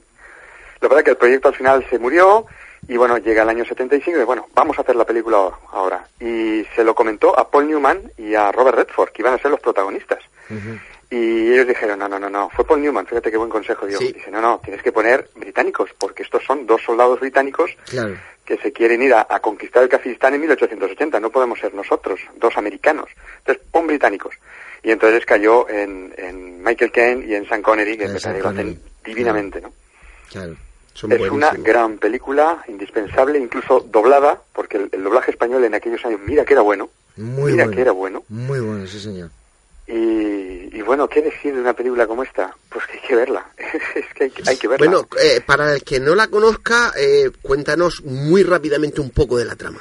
Bueno, es, eh, son dos, eh, dos suboficiales británicos que están destinados en la India y, bueno, eh, han dejado el ejército y están zascandileando por, por la India sin saber muy bien qué hacer. Entonces, eh, conocen a Rudyard Kipling, que de hecho la novela es- está basada en, en una historia de Kipling, que curiosamente, esto de matizarlo, mira que Kipling era bueno escribiendo, era un, maestro de las letras. Pero esta película es mucho mejor que el relato, el relato corto, mucho mejor, lo cual es, es, es singular, ¿no? Entonces, nada, conocen a Rudyard Kipling y le- les habla del Kaziristán, de, que es una, una especie de, de pueblo que está perdido en, la- en las montañas más allá de la India, y que supuestamente ahí pues hay un reino con mucho dinero, con mucho oro, y esto dicen, pues ala, nos vamos para allá. Y bueno, y con toda su cara, allá que se lanzan. Y consiguen ser reyes, uno de ellos. O sea, Sean Connery consigue ser rey de Kaziristán. Eh, a través de qué medios y cómo termina la trama no os lo voy a contar para quienes no la hayan visto, lo cual me, me- me parece muy extraño que nadie haya visto esta, pe- esta película. Yo, yo creo que todo el mundo la ha visto. Es- es que hay que verla. hay que verla. Pues sí, hay que Por verla. cierto, un matiz, un matiz, un pequeño matiz que siempre se me olvida deciros. A ver. Cuando te hablé de que una de mis películas favoritas era El planeta de los simios, Ujú. Tú me dijiste, Antonio, eh, pero la, de- la del año 2001, yo te dije, sí, obra maestra. No, no, por Dios, no. Es que te había entendido la película 2001. Pero no el planeta de los simios 2001, Ah, ¿eh? Esta ah, es horrorosa. ah, ah, es horrorosa. Vale, vale, vale. Ese matiz lo quería yo la, dejar bien claro. la- la Odisea del Espacio. Hombre, tenemos es- la sintonía es de- así. de- de hecho, nosotros Claro. tenemos la sintonía. hombre, hombre, Ya, por Dios, por Dios. Claro, tenemos. y Esa, es que- esa, esa es, un- es una joya. Esa es Sí, una sí, joya. sí. Además es que golpea, el primero que aparece en pantalla que golpea los huesos contra la piedra es José Antonio. Y el que- segundo, el segundo que está detrás es Antonio, para que no se escape. Oye, vamos, que, que se nos escapa el tiempo. Oye, eh, ante todo, enhorabuena. Se ha conseguido. Ya tenemos libro, hemos ya conseguido tenemos el libro. libro. Bueno, historias reales del más allá. Ya va a ser físico. Lo estoy esperando, ¿eh? Cuéntanos cosas, tío. Pero muy rápido, ¿eh? Vale, vale. Pues nada, ya tenemos 113 mecenas. Quedan dos horas todavía para que termine el crowdfunding. O sea que si alguien nos escucha y lo quiere comprar, está a tiempo. Vale, está vale. a tiempo. Vale, vale. Porque si no, ya después lo tendrá que comprar a través de una librería o escribiéndoles a ellos con gastos de envío, etcétera, etcétera. Sí, todavía lo pueden. Tener sin gastos de envío con su nombre en, en la página de agradecimientos, etcétera. Muy bien. Eh, ya lo tenemos, o sea que en dos horas se terminó el crowdfunding y Ajá. ya empezamos a maquetar y a hacer el libro. Estupendo. O sea que Per- lo tenemos, lo tenemos. Perfecto. ¿Has visto qué poder tiene Messi Radio? Eh? Sí, sí. Que dijimos, verdad, lo vas a conseguir. Yo- sacamos la escopeta, todo, Tenemos alguna demanda que otra por la escopeta, pero nada. Pero muy poca cosa. todos los pasa. compañeros y aliados eh, los metimos en el saco. Bueno, hablando en serio, lo importante es que es que un sueño, Sí, sí. un proyecto hecho realidad y, y hay que hay que agradecerte el esfuerzo, agradecer el esfuerzo Nada, a todos los mecenas y darte la enhorabuena, claro. Claro, yo, yo sobre todo lo agradezco a los mecenas, que son los que han hecho que este proyecto sea posible, ¿no? Y eh, pues, eh, ¿qué voy a decir? Pues Nada. que muchas gracias a todos. O sea que- y ahora a trabajar para que el libro salga a la calle. No, no, no, no, lo que tienes que pensar posible. ya en el segundo. Sí. O sea, Claro, claro, sencillo. claro. De hecho ya hay un segundo, ya hay un segundo, pero no os voy a dar el abrazo con el crowdfunding otra vez porque me vais a mandar a Claro, preguntar. claro, no. Aparte que tienes que ahora vender muchos de este porque Claro. para la información de nuestros oyentes hay que decirle que yo te dije a ti que lo íbamos a conseguir y que te, iba- no- te ibas a tener que pagar una, una comida o una cena. Lo sé, lo sé, lo sé, lo sé, Ajá. lo estás diciendo muy a menudo. Aunque, sea, aunque sean pastelicos de carne aquí en Murcia, no pasa nada. Bueno, compañero, que lo dicho, lo he dicho de verdad, que, que enhorabuena. Y nada, que nos vemos la semana que viene con lo que tú quieras. Claro, sí, sí, con de momento otra película y a ver si ya de una vez me, me imagino otra cosa. Ahora con el tema del libro he tenido poco tiempo para pensar en otra historia, pero algo haremos, algo algo que nos afine haremos, si apetece. pues nada, querido compañero, hasta la semana que viene. Un abrazo. Ya. Un abrazote para los dos. Hasta luego. Adiós, hasta luego.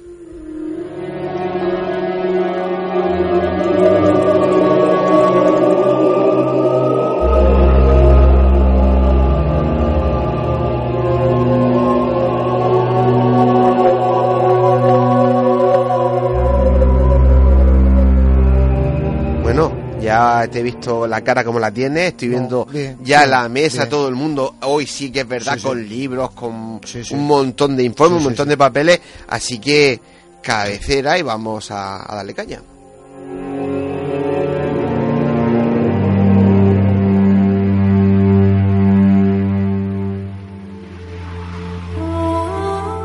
Están escuchando Némesis Radio con Antonio Pérez y José Antonio Martínez.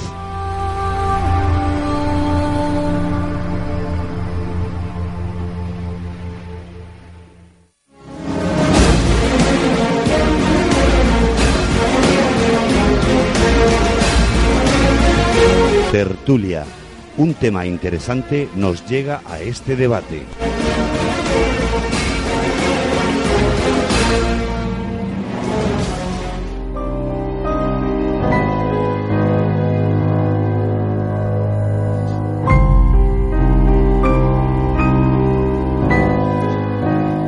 El tema de esta noche sería ¿en qué situación se encuentra en la actualidad la Orden del Temple? Espera, espera, espera, espera, espera. ¿Qué? Esta noche no íbamos a hablar de Orni.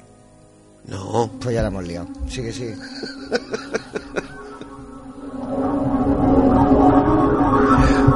Continuamos. La Orden del Temple. ¿Sigue existiendo como orden? ¿Quién en la actualidad es el gran maestre de la orden? ¿Están todos los templarios unidos bajo un mismo patrón? ¿O existen diferentes logias bajo el nombre del temple o templarios? Como siempre, lo debatiremos aquí en Nemesis Radio con un magnífico elenco de invitados.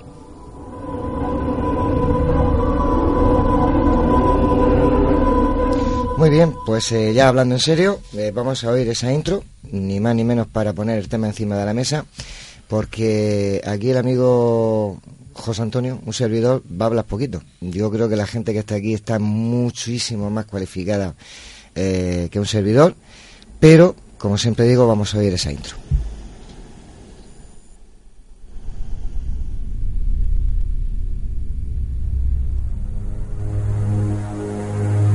dorime, interrimo dorime, Templarios. Corría el año mil y pico, cuando empezó a fraguarse una orden de caballeros con unas intenciones buenas y nobles, los templarios. Tan solo con el fin de proteger y ayudar a los peregrinos que querían llegar a Tierra Santa, los cuales eran asaltados y robados por esos caminos olvidados de Dios. La labor de estos caballeros no era solo el de protegerlos y ayudarles, sino que sin querer se estaba fraguando una orden de caballeros con unas normas y unas reglas que perdurarían siglos después. Para formar parte de esta ilustre orden, simplemente tenían que cumplir unas sencillas normas o reglas, como eran llevar una vida sobria y carecer de familia. No ser una persona curiosa ni ociosa. Repudiar los juegos, como por ejemplo el ajedrez y los dados. Las cacerías estaban vetadas para ellos. Y por último, una que por mi parte no la entiendo mucho, pero no por ello la voy a criticar. Era llevar el pelo corto, barba peluda y descuidada, y lavarse lo justo y necesario. Vamos, nada. Pero ya han pasado muchos siglos desde que se formaron estas órdenes de templarios, y hoy en día desconozco qué normas y qué reglas siguen. Sí percibo que los templarios de hoy en día tienen mensajes más profundos y trascendentales, que se acercan más a lo místico y espirituales de lo que las personas creemos. Buscan un equilibrio y una paz que las personas hemos perdido. Y ellos, con su inspiración y técnicas, llegan a lograr esa paz tan ansiada por el resto de los mortales. Pero una cosa lleva a la otra, y en sus tiempos fueron acumulando sabiduría, poder y riquezas. Y esta última fue la que propició su desaparición siglos después de su nacimiento como orden. Hoy en día está reconocida y aceptada por la mayoría de las personas, sociedades y gobiernos.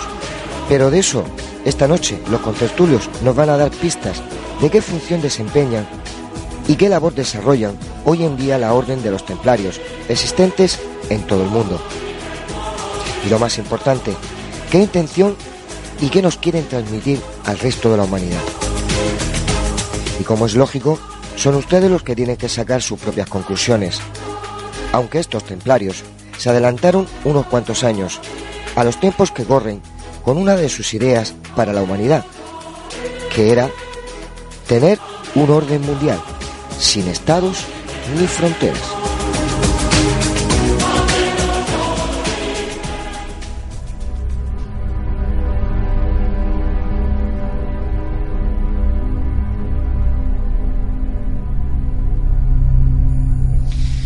Bueno, pues eh, oído la intro, vamos a presentar los contertulios de esta noche.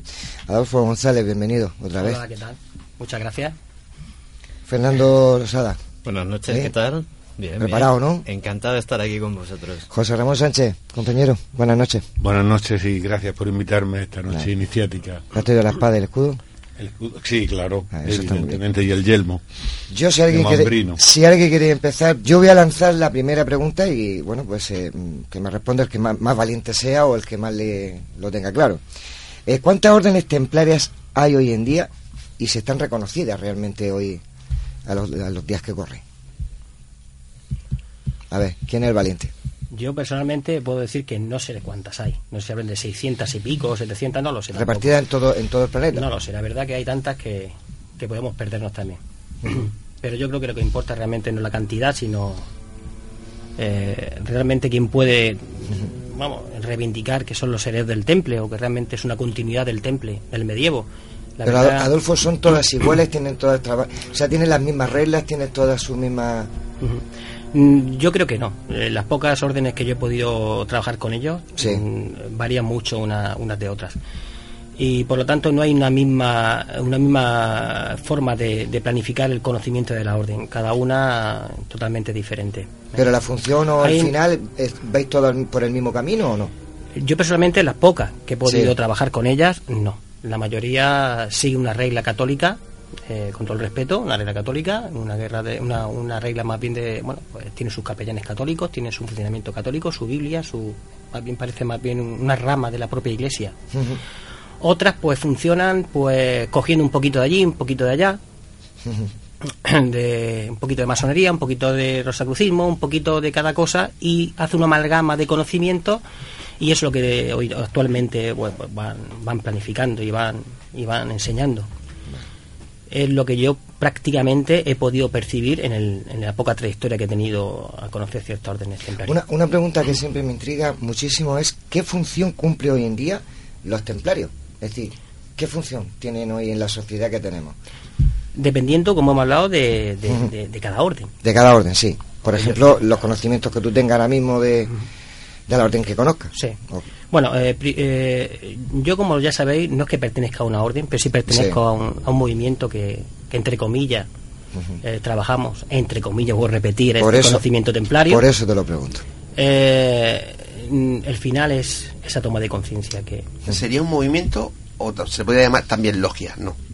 No, vamos a llamarle de una escuela. Una escuela de enseñanza iniciática, Donde se transmite una iniciación. Vamos a dejar una escuela, vamos a dejarlo... eh, sí. Yo Sí. diría más bien algo de escuela. Sí, ¿no? sí. Más bien que- Yo lo que pasa que, bueno... ah, eh, no, logia sería, no sería la palabra adecuada para definir a todo aquello que no fuera parte de, de los ritos masónicos, ¿no? Eh, esa por lo menos es la opinión y, y que tengo por la experiencia que aquilato en esa en, en una orden. Escuela u orden, todo es cuestión de significación iniciática y forma de entenderlo. Mm, escuelas de misterios hemos tenido a lo largo de la historia, es cuestión de nombre. Lo que pasa que, bueno, una orden al final implica un- una regla y una jerarquía y una organización, tanto interna como externa. Y ya en sentido iniciático, pues también tiene también tiene su momento. Sí, sí. Entonces también el ser una orden iniciática también va por la progresión que uno va adquiriendo a lo largo de la experiencia y el paso de las etapas que de alguna forma te, te- está establecida en esa regla. José Ramón.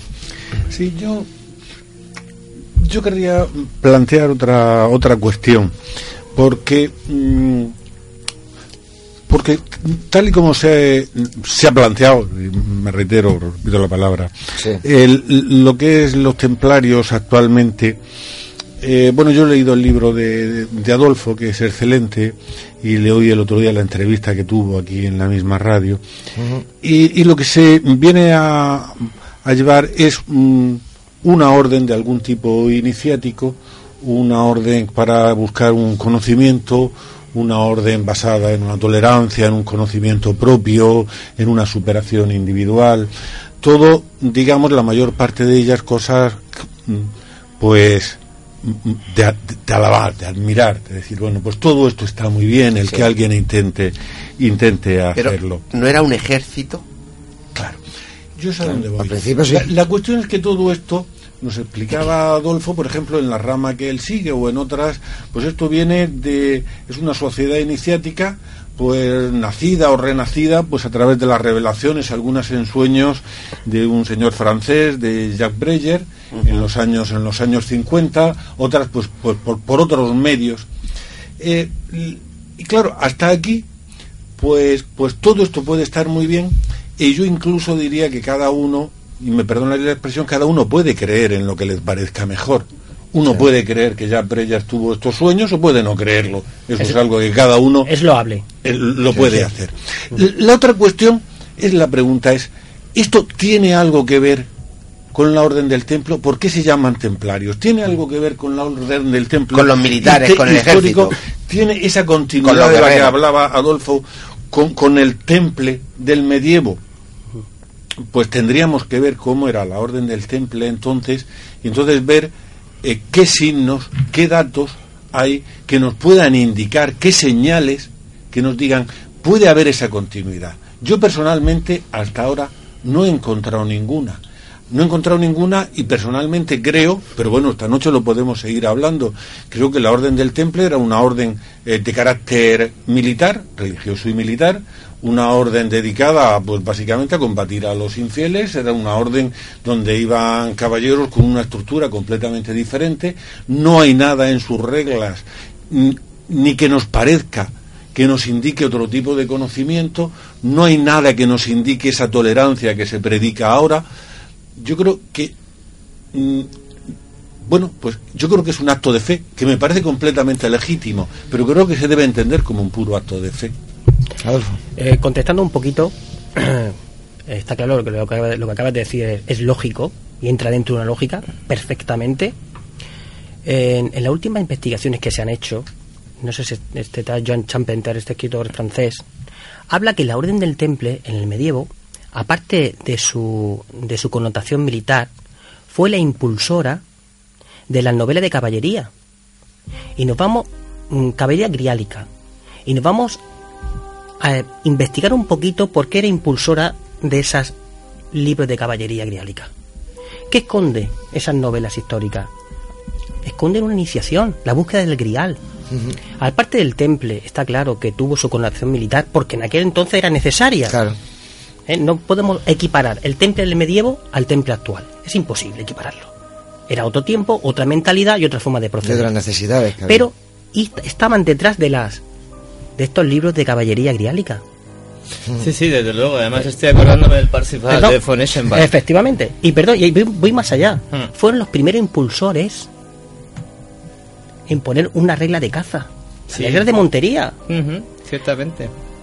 Con esto quiero decir que dieron una connotación consciente para un cambio que en el medievo se necesitaba.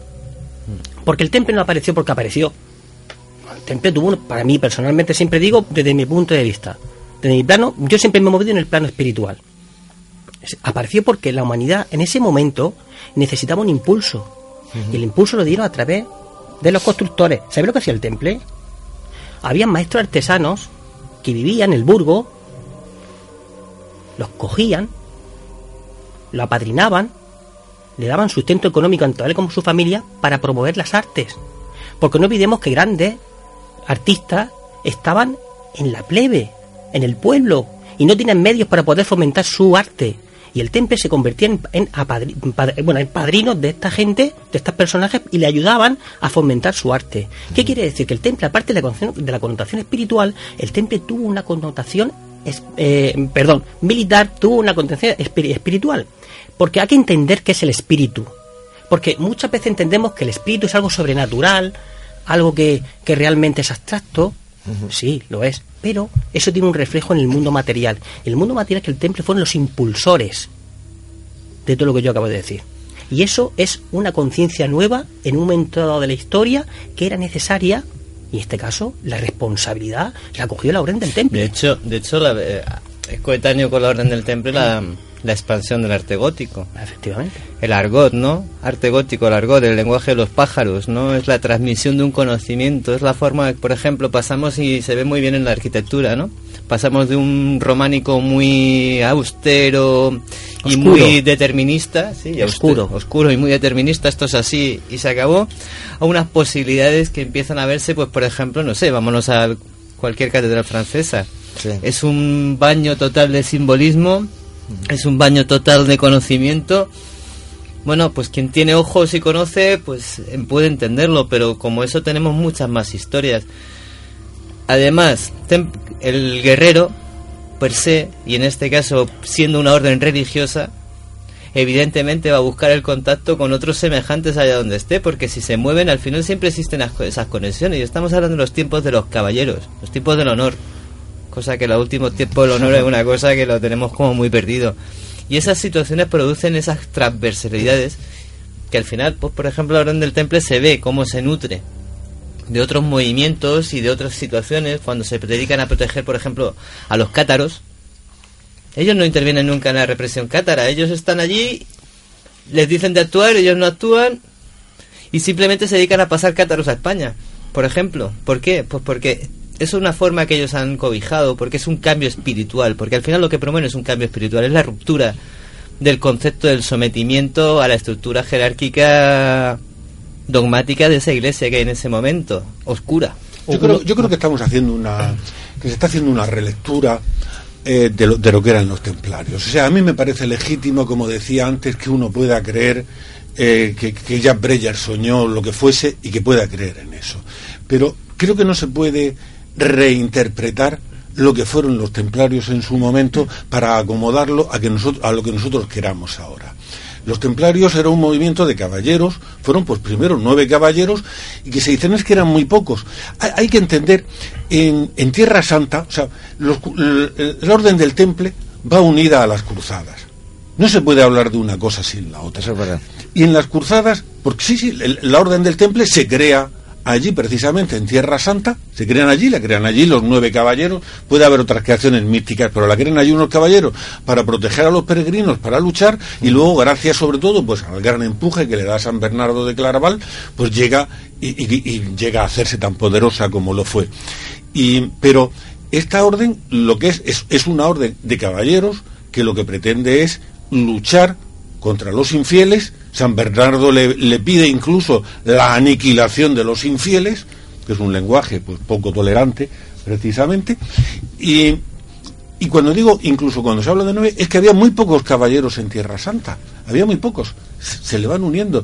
Pero no eran una orden basada en la tolerancia. Tenía una regla, tenía una, una regla dura inicialmente para ser para ser guerreros porque era era una orden religiosa eran eran monjes guerreros pero unos monjes guerreros en los que yo me atrevería a, a llamar a decir que tenían un cierto fanatismo que era el propio de la época, el fanatismo de la época que tenían todos, el mismo fanatismo que tenía por otra parte San Bernardo de Claraval, que tampoco era un hombre tolerante y que fue terrible con los con, con todos los que se enfrentó aquí en Europa.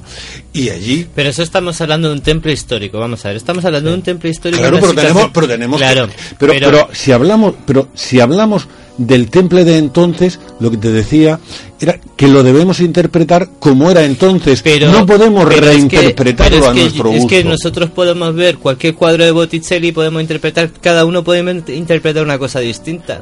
Porque es función del conocimiento que tengas. Sí, pero lo, eh, lo que dijo José Antonio. José Ramón. José Ramón, José Ramón, José eh, Ramón. eh, es loable, perfecto. Yo, como he dicho antes ahí fuera, eh, para mí, el venir a este programa de radio, esta oportunidad que me han concedido tanto, como, Antonio, como José, eh, es un programa que me da la oportunidad de poder hablar de las connotaciones espirituales. No estoy, como he dicho antes, en una universidad donde hay una charla histórica del temple. Perfecto. Yo creo que aquí tenemos la oportunidad de expresarnos, como tú me han dicho, como yo realmente in- intento o, o creo que, que el temple era internamente.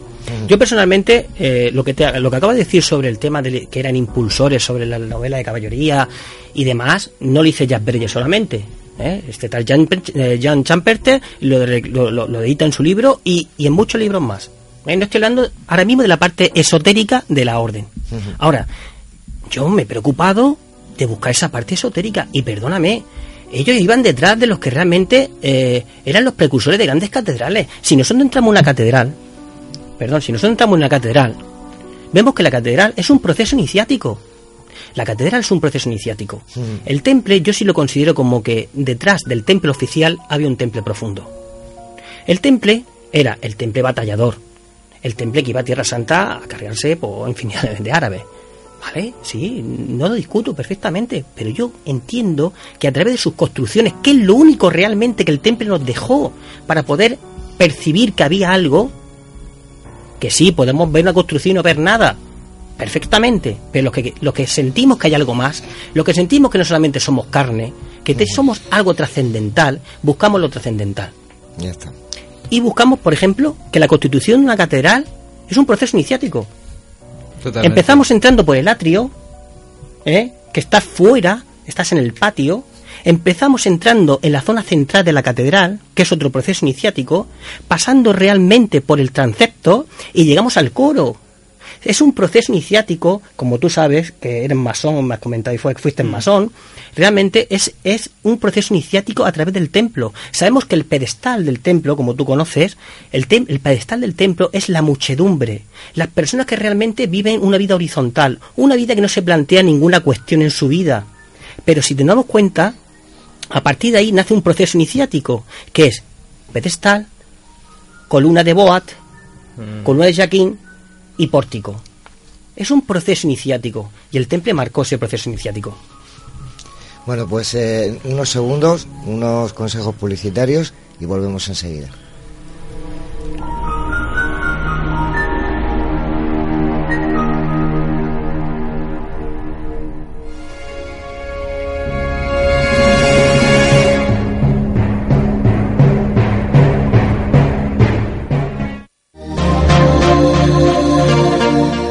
Cibercopy, copistería, papelería, impresiones A4, A3, autoservicio de impresión, encuadernaciones, plastificaciones, tesis doctorales y mucho más. Cibercopy, con los precios más competitivos y el servicio más rápido, abierto todo el día ininterrumpidamente. En la zona de la Universidad de la Merced, Cibercopy, Puerta Nueva 8, Murcia. Teléfono 868-917-426. Eurometal. Somos especialistas en fachadas de muro de cortina de cristal, fachadas de alucobón para naves, oficinas y centros oficiales. También trabajamos el acero inoxidable, puertas, barandas pasamanos. Eurometal, signo de calidad. Fotos Orión. Hay momentos importantes en tu vida que no puedes dejar pasar. Inmortaliza tu evento en fotografía y vídeo con Fotos Orión. Porque las cosas especiales solo ocurren una vez. Fotos Orión. Profesionalidad y confianza. Calle La Gloria, número 32, frente Antiguo Tornel, La Alberca, Murcia. Teléfono 868 94 30 13. Desde ahora, el autobús es un tranvía y el tranvía es un autobús. Con el nuevo Bono Murcia podrás combinar tranvía, autobuses urbanos y de pedanías. Todo el transporte público en un solo bono. Infórmate del nuevo bono Murcia en www.mutrans.es. Todo el transporte en tu mano. Concejalía de Tráfico y Transportes, Ayuntamiento de Murcia y Comunidad Autónoma de la Región de Murcia.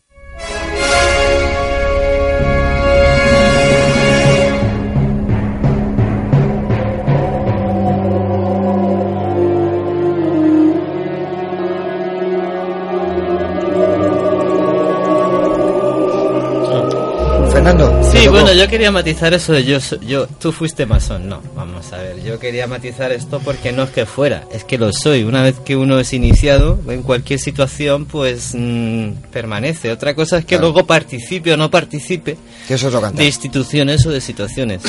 Pero una vez que uno es investido caballero, es caballero para siempre. Efectivamente. Eso no cambia, aunque luego sea un hippie como yo, pero... eso no Sí, cambia. oye, yo- eso es como el, que es cristiano, ¿no? Es Claro. cristiano, tú no irás a misa todos los domingos, pero Claro. por eso no dejas de ser cristiano. Claro, efectivamente. Quería hacer una matización. Bueno, estamos hablando de temple histórico, de temple, y yo quería hablar de un poco lo que desde mi tradición, ¿no? Nosotros como masones pensamos, creemos, sabemos que esto no nos viene del cielo, eso son adaptaciones. O sea, no nos viene del cielo, sí nos viene, es bueno, es una forma de hablar. Sí, pero que lo que entendido. queremos, pero que es una manera de decir que bueno, que sí que existe una confluencia con la parte esotérica del temple. De hecho, pues ejemplos hay, ¿no? Porque además la, comul- o sea, la comunión que existe entre los constructores de catedrales, como antes decía, y los caballeros templarios, porque allá donde estuvieron los caballeros templarios existen grandes construcciones templarias que no se realizan los propios caballeros, porque los caballeros no son los arquitectos, no son los maestros de obra, que luego sí, por cierto, hay caballeros que son maestros de obra, pero eso es lo que da lugar a otras civilizaciones posteriormente. Pero se puede observar con los símbolos masónicos, que son perfectamente de carácter espiritual, que son confluencias con símbolos templarios. De hecho, la masonería tiene una parte templaria, la parte donde se recoge la tradición templaria escocesa, que fue la que se fundió allí. Y eso fue un conocimiento que se transmitió. Entonces, no es que sean especulaciones, es que no, es que están ahí. O sea, hay sitios en España, sin ir más lejos, pues tenemos el propio, tenemos dentro de nada tenemos los caballos del vino de Caravaca. Efectivamente. Y eso es un, eso es un supuesto milagro templario. Pero ¿por qué están ahí? Porque es una zona de, de grandes eh, Movimientos energéticos. Movimientos energéticos. Hay sitios como, por ejemplo, la Veracruz en Segovia, donde yo he participado en una ceremonia, donde he pasado diferentes estadios y bueno, pues donde vas sintiendo unas cosas que dices tú, bueno, aquí a lo mejor viene cualquiera y no lo siente. Y lo que te dice, y después de sentir Claro. eso te cuentan lo que le dicen a los turistas. Ah. Y te dicen, si te pones en ese sitio, frente, con tu espalda frente, contra la pared de esa columna, verás que lo que te pasa. Y te pones y te descargas la energía negativa. Mira, Sí, pero mm, Trabajamos, a ver, el mundo, la conciencia, es todo energía, es todo matemáticas, es todo un orden. Y eso está ahí. Entonces se plasma en la arquitectura desde, desde el principio. Pura geometría. Pura eso- geometría. Eso Adolfo. Eh, José Ramón. Sí, en, en geometría, en geometría podríamos hablar alguna cosa. el- de construcciones templarias ahora después, si queréis, porque Que puede haber algunas tiempo. ideas interesantes. Pero yo quería antes referirme, porque habéis comentado, hemos hablado de la tolerancia de los eh, del- de los tem- de los templarios eh, de- y de cómo hacían se habla mucho de cómo hacían la unión con los musulmanes de cómo había una, una unión mística de alguna forma con ellos de las culturas que es la que se hace ahora.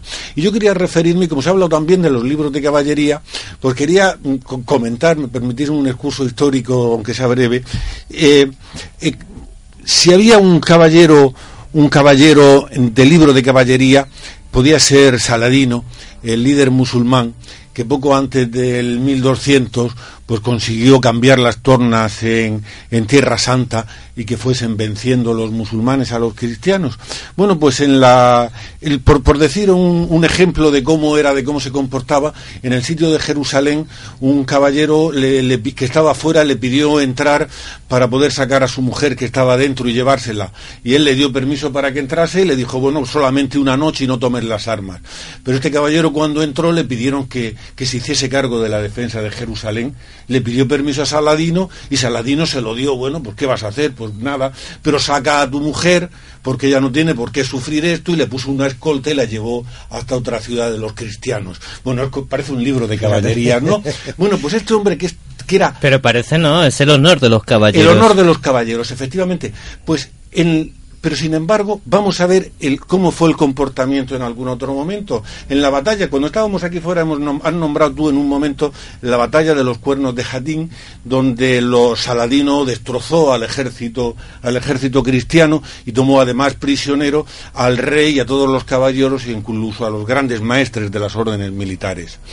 Bueno, pues eh, prácticamente todos salvaron la vida, a todos se les perdonó la vida, los grandes maestros incluidos. ¿Quiénes no la, ¿A quienes no perdonó? No perdonó a los miembros de las órdenes, no perdonó a los templarios. ¿Y por quién fueron masacrados los templarios? Precisamente por los fanáticos musulmanes, por los sufíes. Tenía un grupo allí de sufíes que se le habían unido y les encargó que lo hiciesen. Porque era una guerra de fanatismos. Y les mandó a los fanáticos a que O matasen también a se los puede fanáticos. entender de otra manera. También se puede entender que sean las dos caballerías espirituales, porque los sufíes son la caballería espiritual del Islam. Entonces puede ser un combate entre iguales. El ajedrez que le gustaba tanto a Saladino, el blanco y el negro. Si tiene, la si tiene- dualidad. si, si tiene, si tienes ya la respuesta, No. seguro que puedes encontrar alguna solución que te cuadre. No, Eso pero sí es una cuestión, pero por ejemplo los, los caballeros templarios no podían pedir perdón por su vida. Tenían que ser decapitados. Su obligación era morir y volver con la cabeza debajo del brazo. Esa era la, esa era la regla. Algunos ejemplos históricos hay de grandes decepciones por eso. Pero bueno, eso es la historia. Eh, sí, como, Alfredo, Adolfo. sí, como acabéis de decir, bueno, es un hecho histórico que realmente, pues bueno, pueden tener, pueden tener su explicación y varias explicaciones. ¿eh? Está claro. Yo quería que hacer una pequeña connotación de que a San Bernardo le, le llamaban el último druida. Eh, yo no quisiera estar en la mente de aquella época del medievo, lógicamente no en la mente de ahora. Posiblemente los templarios eran una, organización muy grande y posiblemente también pudieron cometer bastantes errores, indudablemente. No voy a decir que eran todos santos porque es imposible en una organización tan grande que todos funcionaran de maravilla, lógicamente, ¿vale? Se puede decir que en momentos, bueno, se pudieron de las manos, perfectamente. Pero mm, volviendo de nuevo al tema de San Bernardo, San Bernardo llamaba el último druida. Y yo quiero decir por qué le llamaba San Bernardo el último druida. Eh, Si nos damos cuenta, en, el tema de la evangelización de la parte del norte de, de Europa, Irlanda, Escocia, hubo una orden muy especial que se dedicó en eso, que era la orden benedictina. De hecho, si nos vamos a la historia, nos damos cuenta que la orden del Ciste es una rama de la orden benedictina, un cisma que en un momento histórico ocurrió. Una, un cisma, y a partir de ahí nació la orden del Ciste. Damos cuenta también que toda la parte del norte de, de- de Europa, hablo Francia, la Bretaña francesa, Escocia, Irlanda, bueno, mm, e incluso el norte de España, hubo un conocimiento druida. En un momento determinado, ciertos monjes de aquella época, en este, en este caso benedictino, aprovecharon ese conocimiento druídico adquirido por grandes maestros druidas y acoplaron, hizo una especie de simbiosis entre el cristianismo y cierto lenguaje druídico. De hecho, muchos maestros druidas temían desaparecer su conocimiento junto con ellos y ciertos monjes inteligentes, no tan fanáticos, absorbieron ese conocimiento. ¿Y por qué digo que absorbieron ese conocimiento? Es muy sencillo. Si nos damos cuenta, todas las construcciones de la orden benedictina están ubicadas en lugares telúricos y lugares donde ya los druidas ya construían. ¿Por qué? Porque eran herederos de ese conocimiento, herederos de esas claves operativas, ese conocimiento druida que San Bernardo, a través de una, continu- de una continuidad interna, no histórica, no vamos a encontrar nada históricamente, fue y bueno, le cayó, le cayó en sus manos. Por lo tanto, sí, le llaman el, último druida porque era poseedor de ese conocimiento druídico, que luego, lógicamente, en la regla real de la orden del temple, que no está escrita porque no voy a poder demostrarlo en la vida, pero hubo, como he dicho ahí fuera antes, dos formas de transmitir el conocimiento, el oral y el escrito. Y hay cosas que jamás vamos a poder verla escrita, si no es un conocimiento de transmisión oral. Y en este caso el temple fusionó ese conocimiento. Sí, bueno, San Bernardo evidentemente era una figura, si hablamos de él. San Bernardo era una figura que, que estuvo a punto de llevar a la hoguera a Pedro Abelardo, pues no lo consiguió, pero consiguió que quemasen sus libros. y fue pues uno de los grandes intransigentes eh, de la época. Eh, yo creo que es en ese, en ese planteamiento de, de intransigencia en el que se crea, porque era el espíritu de la época, no estoy diciendo que fuesen por algo especial, era el espíritu de la época en el que mm, nacen y viven los, los templarios. Eh, y, yo, lo que ocurre es que me parece que, que todo este planteamiento que tenéis espiritual, metafísico, creo que sería digno de un mejor modelo. Creo que, que la- las excelentes intenciones que tenéis de llegar a un conocimiento de vosotros mismos, a un conocimiento de lo que es, sería mejor empleado si se cogiese otro modelo. Pero cuando te ¿Qué hablas de otro modelo, ¿qué modelo te refieres? Porque, por ejemplo, mi modelo no es el suyo. Aquí hablamos los dos casi de lo mismo, porque al final la meta va a ser la misma, desde métodos distintos. ¿Qué, qué- por qué? Pero no estamos hablando de la intransigencia de una orden del temple medieval. Estamos hablando, por ejemplo, de una masonería que funciona en Europa desde 1717, en Europa y en el mundo desde 1717, y que tiene entre sus grandes historias hacer mucha obra social, por ejemplo, y mucho trabajo interno. No solamente es ponernos el mandil y hacer ceremonias. Eso lo hacemos porque es una forma simbólica de trabajar. Pero realmente es un método.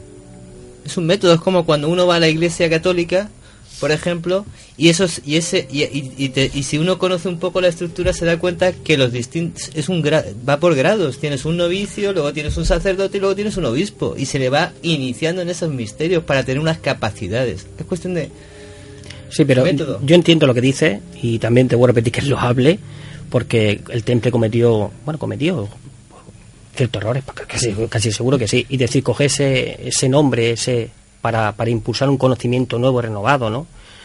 Repito que es verdad que todo tiene, la transmisión es la misma, Claro. eh, diferentes formas de enfoque, la transmisión es la misma. Efectivamente. Que como he dicho, el temple que yo creo que en estos tiempos tiene que funcionar no es el temple del medievo, indudablemente, no es la época de las capas, de la espada, es un temple renovado, un temple diferente y adaptado a la conciencia de esta época. Eh, que sí, que es que ¿por qué coge el arquetipo del medievo? Voy a repetir, no, no, no somos tem- templarios del medievo. Y repito que pueden cometer muchísimos errores, pero ahora el temple, que podemos quitar la palabra temple, no es necesario tampoco. Ramón, no es necesario tampoco la palabra temple. Tienes razón, no hace falta la palabra temple. Parece, parece que la palabra temple está un poco como saturada, está demasiado, mm, no sé, utilizada, ¿no? No hace falta tampoco ser mm, templario. Para trabajar esta filosofía no hace falta ser templario. Aquí, de hecho, estamos abiertos a cualquier persona que realmente quiera trabajar un conocimiento, ¿no? indiferentemente de que sea templaria, masón o no, o nada, un hombre de, de ir por calle, que, que realmente tenga un interés, porque la iniciación no tiene nombre, no tiene nombre y apellido, la iniciación es para todo, y de hecho hay que entender una cosa, todos, todos estamos en un proceso iniciático, todos, todo el género humano estamos en un proceso iniciático. Estamos en unos hechos determinados que nos van a llevar a un estado de conciencia si realmente esos hechos determinados lo, lo atajamos con una conciencia. Quiere decir que todo ya está realizado. es el karma budista. Entonces, Va, pu- podemos entrar al karma. ¿Me queréis decir que si no soy, no soy templario, no soy masón, no voy a llegar a dónde? No, perdona, tú puedes como cualquier ser humano liberarte. Ah, o sea que no necesariamente tengo que... Tu liberación es tu Vale, salto vale. de conciencia, no pero existen métodos. O sea, esto no es como no es una cuestión de que yo es que si me apunto a la peña del Barcelona va a ganar siempre. No, esto no va así. Muy vale, esto es cuestión de gustos, aspiraciones mm, y Y luego necesidades. necesidades y luego acercamientos. Una pequeña puntuación. Y familias. Porque entendemos que en los planos superiores existen familias. Al igual que tienes tu familia terrestre, tienes tu familia espiritual. Y esto es cuestión de familias, si te das cuenta, ¿no? Tú estás en el seno de tu familia, de tu vibración. ¿Me entiendes? Y donde tú te sientes cómodo y vibras, es, un es una forma de poder autorrealizarte. Indiferentemente que pertenezca a un movimiento. No es necesario pertenecer a ningún movimiento. Estamos en una época que eso ya no hace falta. Por eso yo no vengo aquí con una cruz templaria, una copa, una capa templaria. Me digo, yo soy. mm, El de decir que soy templario, Claro, bueno, es mi firma, pero es, ante todo, es Adolfo. sí. Claro. ¿Entiendes? Eh, vamos. El yo soy, digamos, ¿no? Yo soy quien soy y estos Ujú. son Ok. Sí, yo, me quería referir también a, a algunas cuestiones eh, sobre, sobre, sim- sobre simbologías o, o arquitectura que hemos comentado antes. eh, por ejemplo, con, con mi amigo Jesús, que está aquí y, y el que le pedí asesoramiento, pues hablábamos de, de las famosas iglesias templarias eh, de construcción circular o sobre todo octogonal como, como un símbolo místico o esotérico. Es- evidentemente se puede interpretar así. Otra posible interpretación es que sencillamente hicieron pues, sus iglesias tomando el modelo de la cúpula de, de la iglesia del Santo Sepulcro, que era octogonal, que era de donde estaban, que por otra parte era el modelo habitual de la arquitectura de aquella zona, porque era la arquitectura del, imperio bizantino, eh, tan habitual y tan copiada que no solamente la copiaron ellos, sino que la copiaron hasta los musulmanes y cualquiera que vaya ahora, que, que vaya ahora a Estambul, verá que todas las mezquitas las mezquitas de Estambul en el fondo no son más que una réplica de la iglesia de Santa Sofía, porque, porque fue eso lo que en su momento era el modelo. Pero, per- perdona, pero ahí hay un pequeño matiz. Sí, posiblemente lo hayan cogido bajo esa dirección. Pero no hay que olvidar que la transmisión del conocimiento es ancestral. Posiblemente todas esas culturas hayan heredado el significado del octógono, pero su significado profundo lo hayan perdido en el transcurso del tiempo. Y Ajá. simplemente se dediquen a, a edificar una forma porque el otro también lo ha hecho. Pero realmente el trasfondo de todo eso es porque hay una tradición oculta, hay un conocimiento y el significado del octógono es sorprendente. Es increíble el significado del octógono que va unido también al significado de la pirámide, que había que hablar otro tema de eso que es muy extenso. Eso, eso da para otro programa, ¿eh? Para otro programa, ¿entiendes? Entonces, sí hay un legado. En cada construcción hay un legado, hay un lenguaje, porque la transmisión siempre ha existido. Pero ¿qué, qué nos pasa? Que mm, vamos pasando etapas en nuestra vida y vamos perdiendo realmente el significado de las cosas y simplemente hacemos réplicas de las cosas sin cabeza, sin pensar realmente por qué esa viene, construcción es así, claro. efectivamente. Entonces eso, eso se ha perdido, claro que se ha perdido, pero queda la construcción que hay que entender de una manera consciente, de una manera pensante, porque estamos en la era del pensamiento. Ya se acabó la era de, de, de- de rezar sin cabeza, Adolfo, como digo yo. un- Una pregunta que estoy, porque yo me estoy dando cuenta esta noche que lo que es el, la- lo que es tem- ser templario, pensar como un templario, eh, tiene muchísimo más significado en matemática, en geometría, más de lo que yo me pensaba. Perfecto. De hecho, te voy a decir una pequeña Pero contación. ¿dónde me puede llevar eso? La Mira, matemática y lo otro. Te, te- te voy a dar una, una condición muy importante. Si nos damos cuenta, pero muy simplificado, ¿eh? Si nos damos cuenta realmente eh, la trayectoria del conocimiento, de la gran tradición, le llamamos nosotros, que es la única, cada uno la adapta a su manera en el tiempo, empezamos desde Egipto, cuando Moisés sale de Egipto. Moisés sale de Egipto con algo, con algo muy especial, con una tradición oculta, que luego, de alguna manera, lo hereda el, pueblo hebreo. ¿eh? Algo. Y después del pueblo, el, pueblo, el del pueblo hebre- hebreo, perdón, luego también le llega a los esenios. Y después de los esenios, uy, el temple tiene unión con los esenios. ¿Qué? ¿Qué es lo que realmente se recibe? Claro. El secreto de la pirámide es un secreto de número y medida. De Eso es hecho, matemática, pues, eso- temple- eso sí lo tengo claro, El ¿eh? temple se relaciona con los cátaros y los cátaros están relacionados con los maniqueos y entonces empiezas a formar ahí una sensación y al final es toda la misma historia, es toda la transversalidad. José Ramón Sí. dice que no. Bueno, yo, yo creo que es para otro debate. Lo de los Sí, cátaros sí, y los maniqueos. Sí, si queréis, aparte, eso lo aparte. dejamos Sí, para, pero para- otra. mejor, mejor. Me dice José Antonio que nos queda muy poco tiempo. Muy Con poquito. lo cual, si queréis, pues termino prácticamente. No, ya. tenéis tres minutos y después la rueda que hacemos. Ah, siempre. la rueda, vale, muy pero, bien. Pero, pero quedan tres minutos, ¿eh? Bueno, yo, mm, eh, yo insisto, o sea, creo que los eh, eh, en los templarios tuvieron algunas cuestiones, o sea, quiero no solamente decir eso. Entiendo que entiendo que hubo cosas que pudieron provocar el que a los templarios eh, se les considerase eh, gente eh, digamos, mm, parecida o en contacto con los musulmanes o con otras cosas. Hay que entender, hay que entender que los templarios fueron la, la- eran los que vivían, los que vivían en Tierra Santa, los que estaban, los que tenían contacto, la, fueron el ejército profesional, los profesionales que había entonces que estaban y los que tuvieron contacto con muchas culturas. Em, pero eso no nos puede llevar a, pensar el que, el que el que tuviesen esos contactos que hubiese algo más, el que hubiese esta orden, porque creo que, porque creo que hay una orden secreta, ¿no? Creo que la orden era, era secreta, me habéis comentado. Más bien que secreta, diría discreta. Ya, e- ese es un comentario. Más Pero que creo haber comentado que dentro de la orden, dentro- había, aparte de los estatutos Sí. de la orden, había otros estatutos Sí, secretos de la orden. Eh, estaba la regla de San Bernardo, que la Sí. oficial, lógicamente, una, or- porque una orden necesita un cuerpo, una institución, realmente cara al público, pero había una regla secreta de la orden del temple, que la componían ciertos alquimistas. Como te he dicho, no puedo comprobarlo, porque sé que hay una tradición diferente. Otro punto muy importante que hablo en mi libro de Argini, Argini, el castillo de Argini en Francia, es un punto muy importante y relevante, tanto en la fundación de la orden como en la desaparición de la orden. No olvidemos que el rey se afanó como un loco en busca del tesoro de la Orden del Temple y no encontró absolutamente nada. Otros dicen que a través de la flota templaria lo sacaron fuera de Francia, pero yo digo que a través de mis investigaciones, que posiblemente y seguro que estoy equivocado, fue enterrado en el castillo de Argini, porque el castillo Argini pertenecía a un personaje dentro de la fila de la Orden del Temple. Cuidado, el castillo de Argini oficialmente no existía, y dónde mejor esconde un tesoro en un lugar donde no existe. Claro. Argini, Argini es un lugar que ya lo en mi libro especial. Un lugar que incluso lo puede puede tener semejanza con, incluso con las pirámides, porque hay que entender realmente que es una pirámide. ¿eh? Sí. ¿Y para qué sirve la pirámide? Por lo tanto, en Argini es la cuna, fue la cuna del resurgimiento templario de ahora y la cuna del temple del medievo. Muy bien, queda mm, la, en la rueda que hacemos siempre. Te doy a ti para que concluya de, de lo que se ha hablado aquí esta noche, Fernando. Bueno, vamos a ver.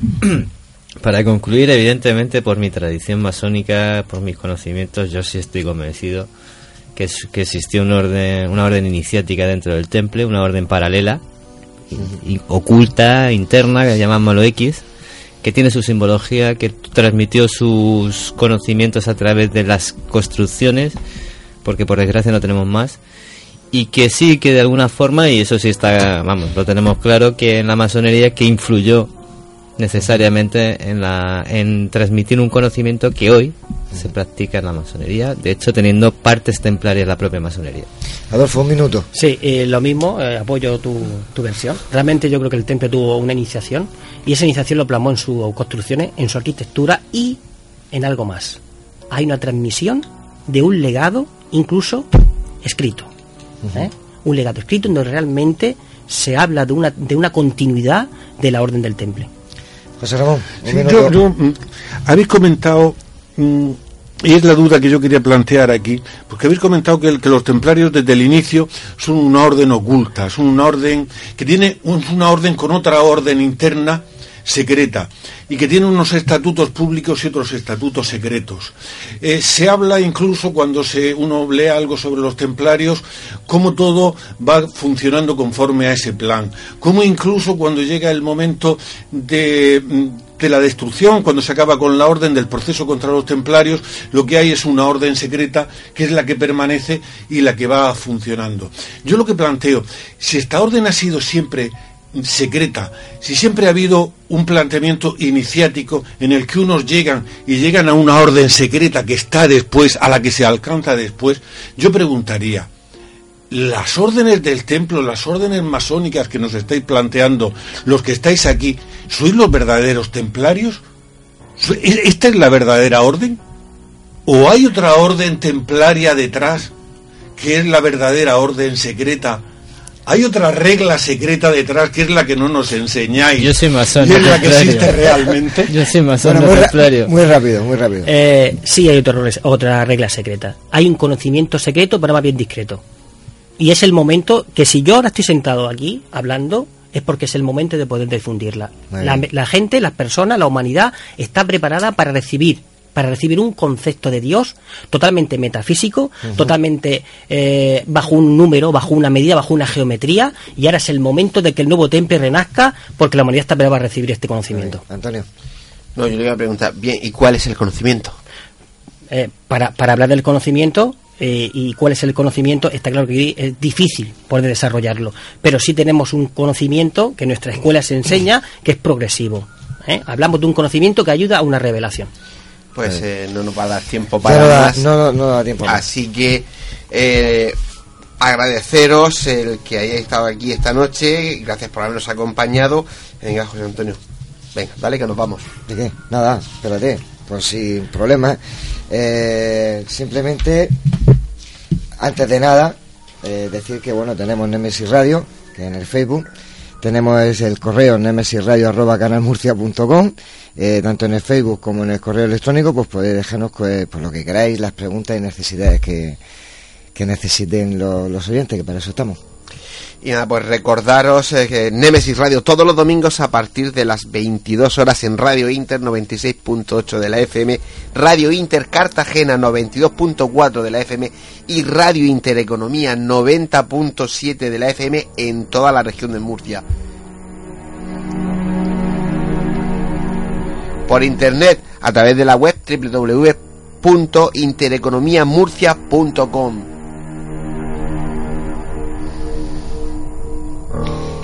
Y no olvidéis que nuestras voces viajan ya por el universo. Pues queridos oyentes, les deseamos que tengan una feliz semana y les esperamos el próximo domingo aquí en Nemesis Radio. Buenas noches y Adiós. ¿Estamos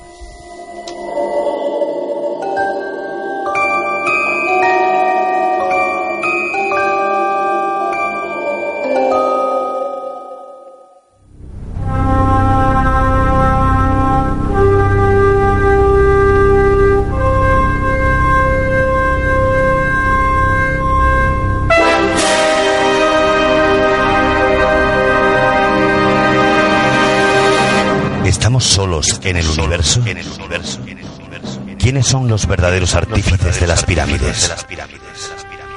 ¿Hay vida extraterrestre? De ser así, ¿es posible que ya estén entre nosotros? Psicofonías, Ouija, ¿nos hablan los muertos? Némesis Radio, viajando a lo desconocido, sobrepasando el horizonte de la conciencia.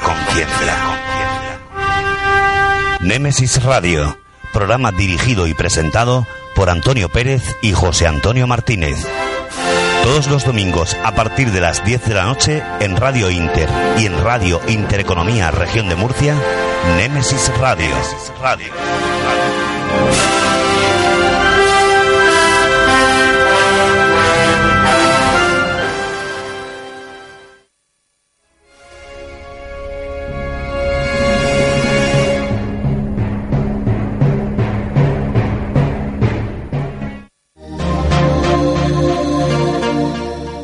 Cibercopy, copistería, papelería, impresiones A4, A3, autoservicio de impresión, encuadernaciones, plastificaciones, tesis doctorales y mucho más. Cibercopy, con los precios más competitivos y el servicio más rápido, abierto todo el día ininterrumpidamente. En la zona de la Universidad de la Merced, Cibercopy, Puerta Nueva 8, Murcia. Teléfono 868-917-426. Eurometal. Somos especialistas en fachadas de muro de cortina de cristal, fachadas de alucobón para naves, oficinas y centros oficiales. También trabajamos el acero inoxidable, puertas, barandas, pasamanos. Eurometal, signo de calidad.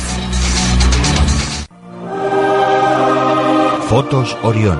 Hay momentos importantes en tu vida que no puedes dejar pasar. Inmortaliza tu evento en fotografía y vídeo con Fotos Orión. Porque las cosas especiales solo ocurren una vez. Fotos Orión. Profesionalidad y confianza. Calle La Gloria, número 32, frente Antiguo Tornel, La Alberca, Murcia. Teléfono 868 94 30 13. Desde ahora, el autobús es un tranvía y el tranvía es un autobús. Con el nuevo Bono Murcia podrás combinar tranvía, autobuses urbanos y de pedanías. Todo el transporte público en un solo bono. Infórmate del nuevo Bono Murcia en www.mutrans.es. Todo el transporte en tu mano. Concejalía de Tráfico y Transportes, Ayuntamiento de Murcia y Comunidad Autónoma de la Región de Murcia.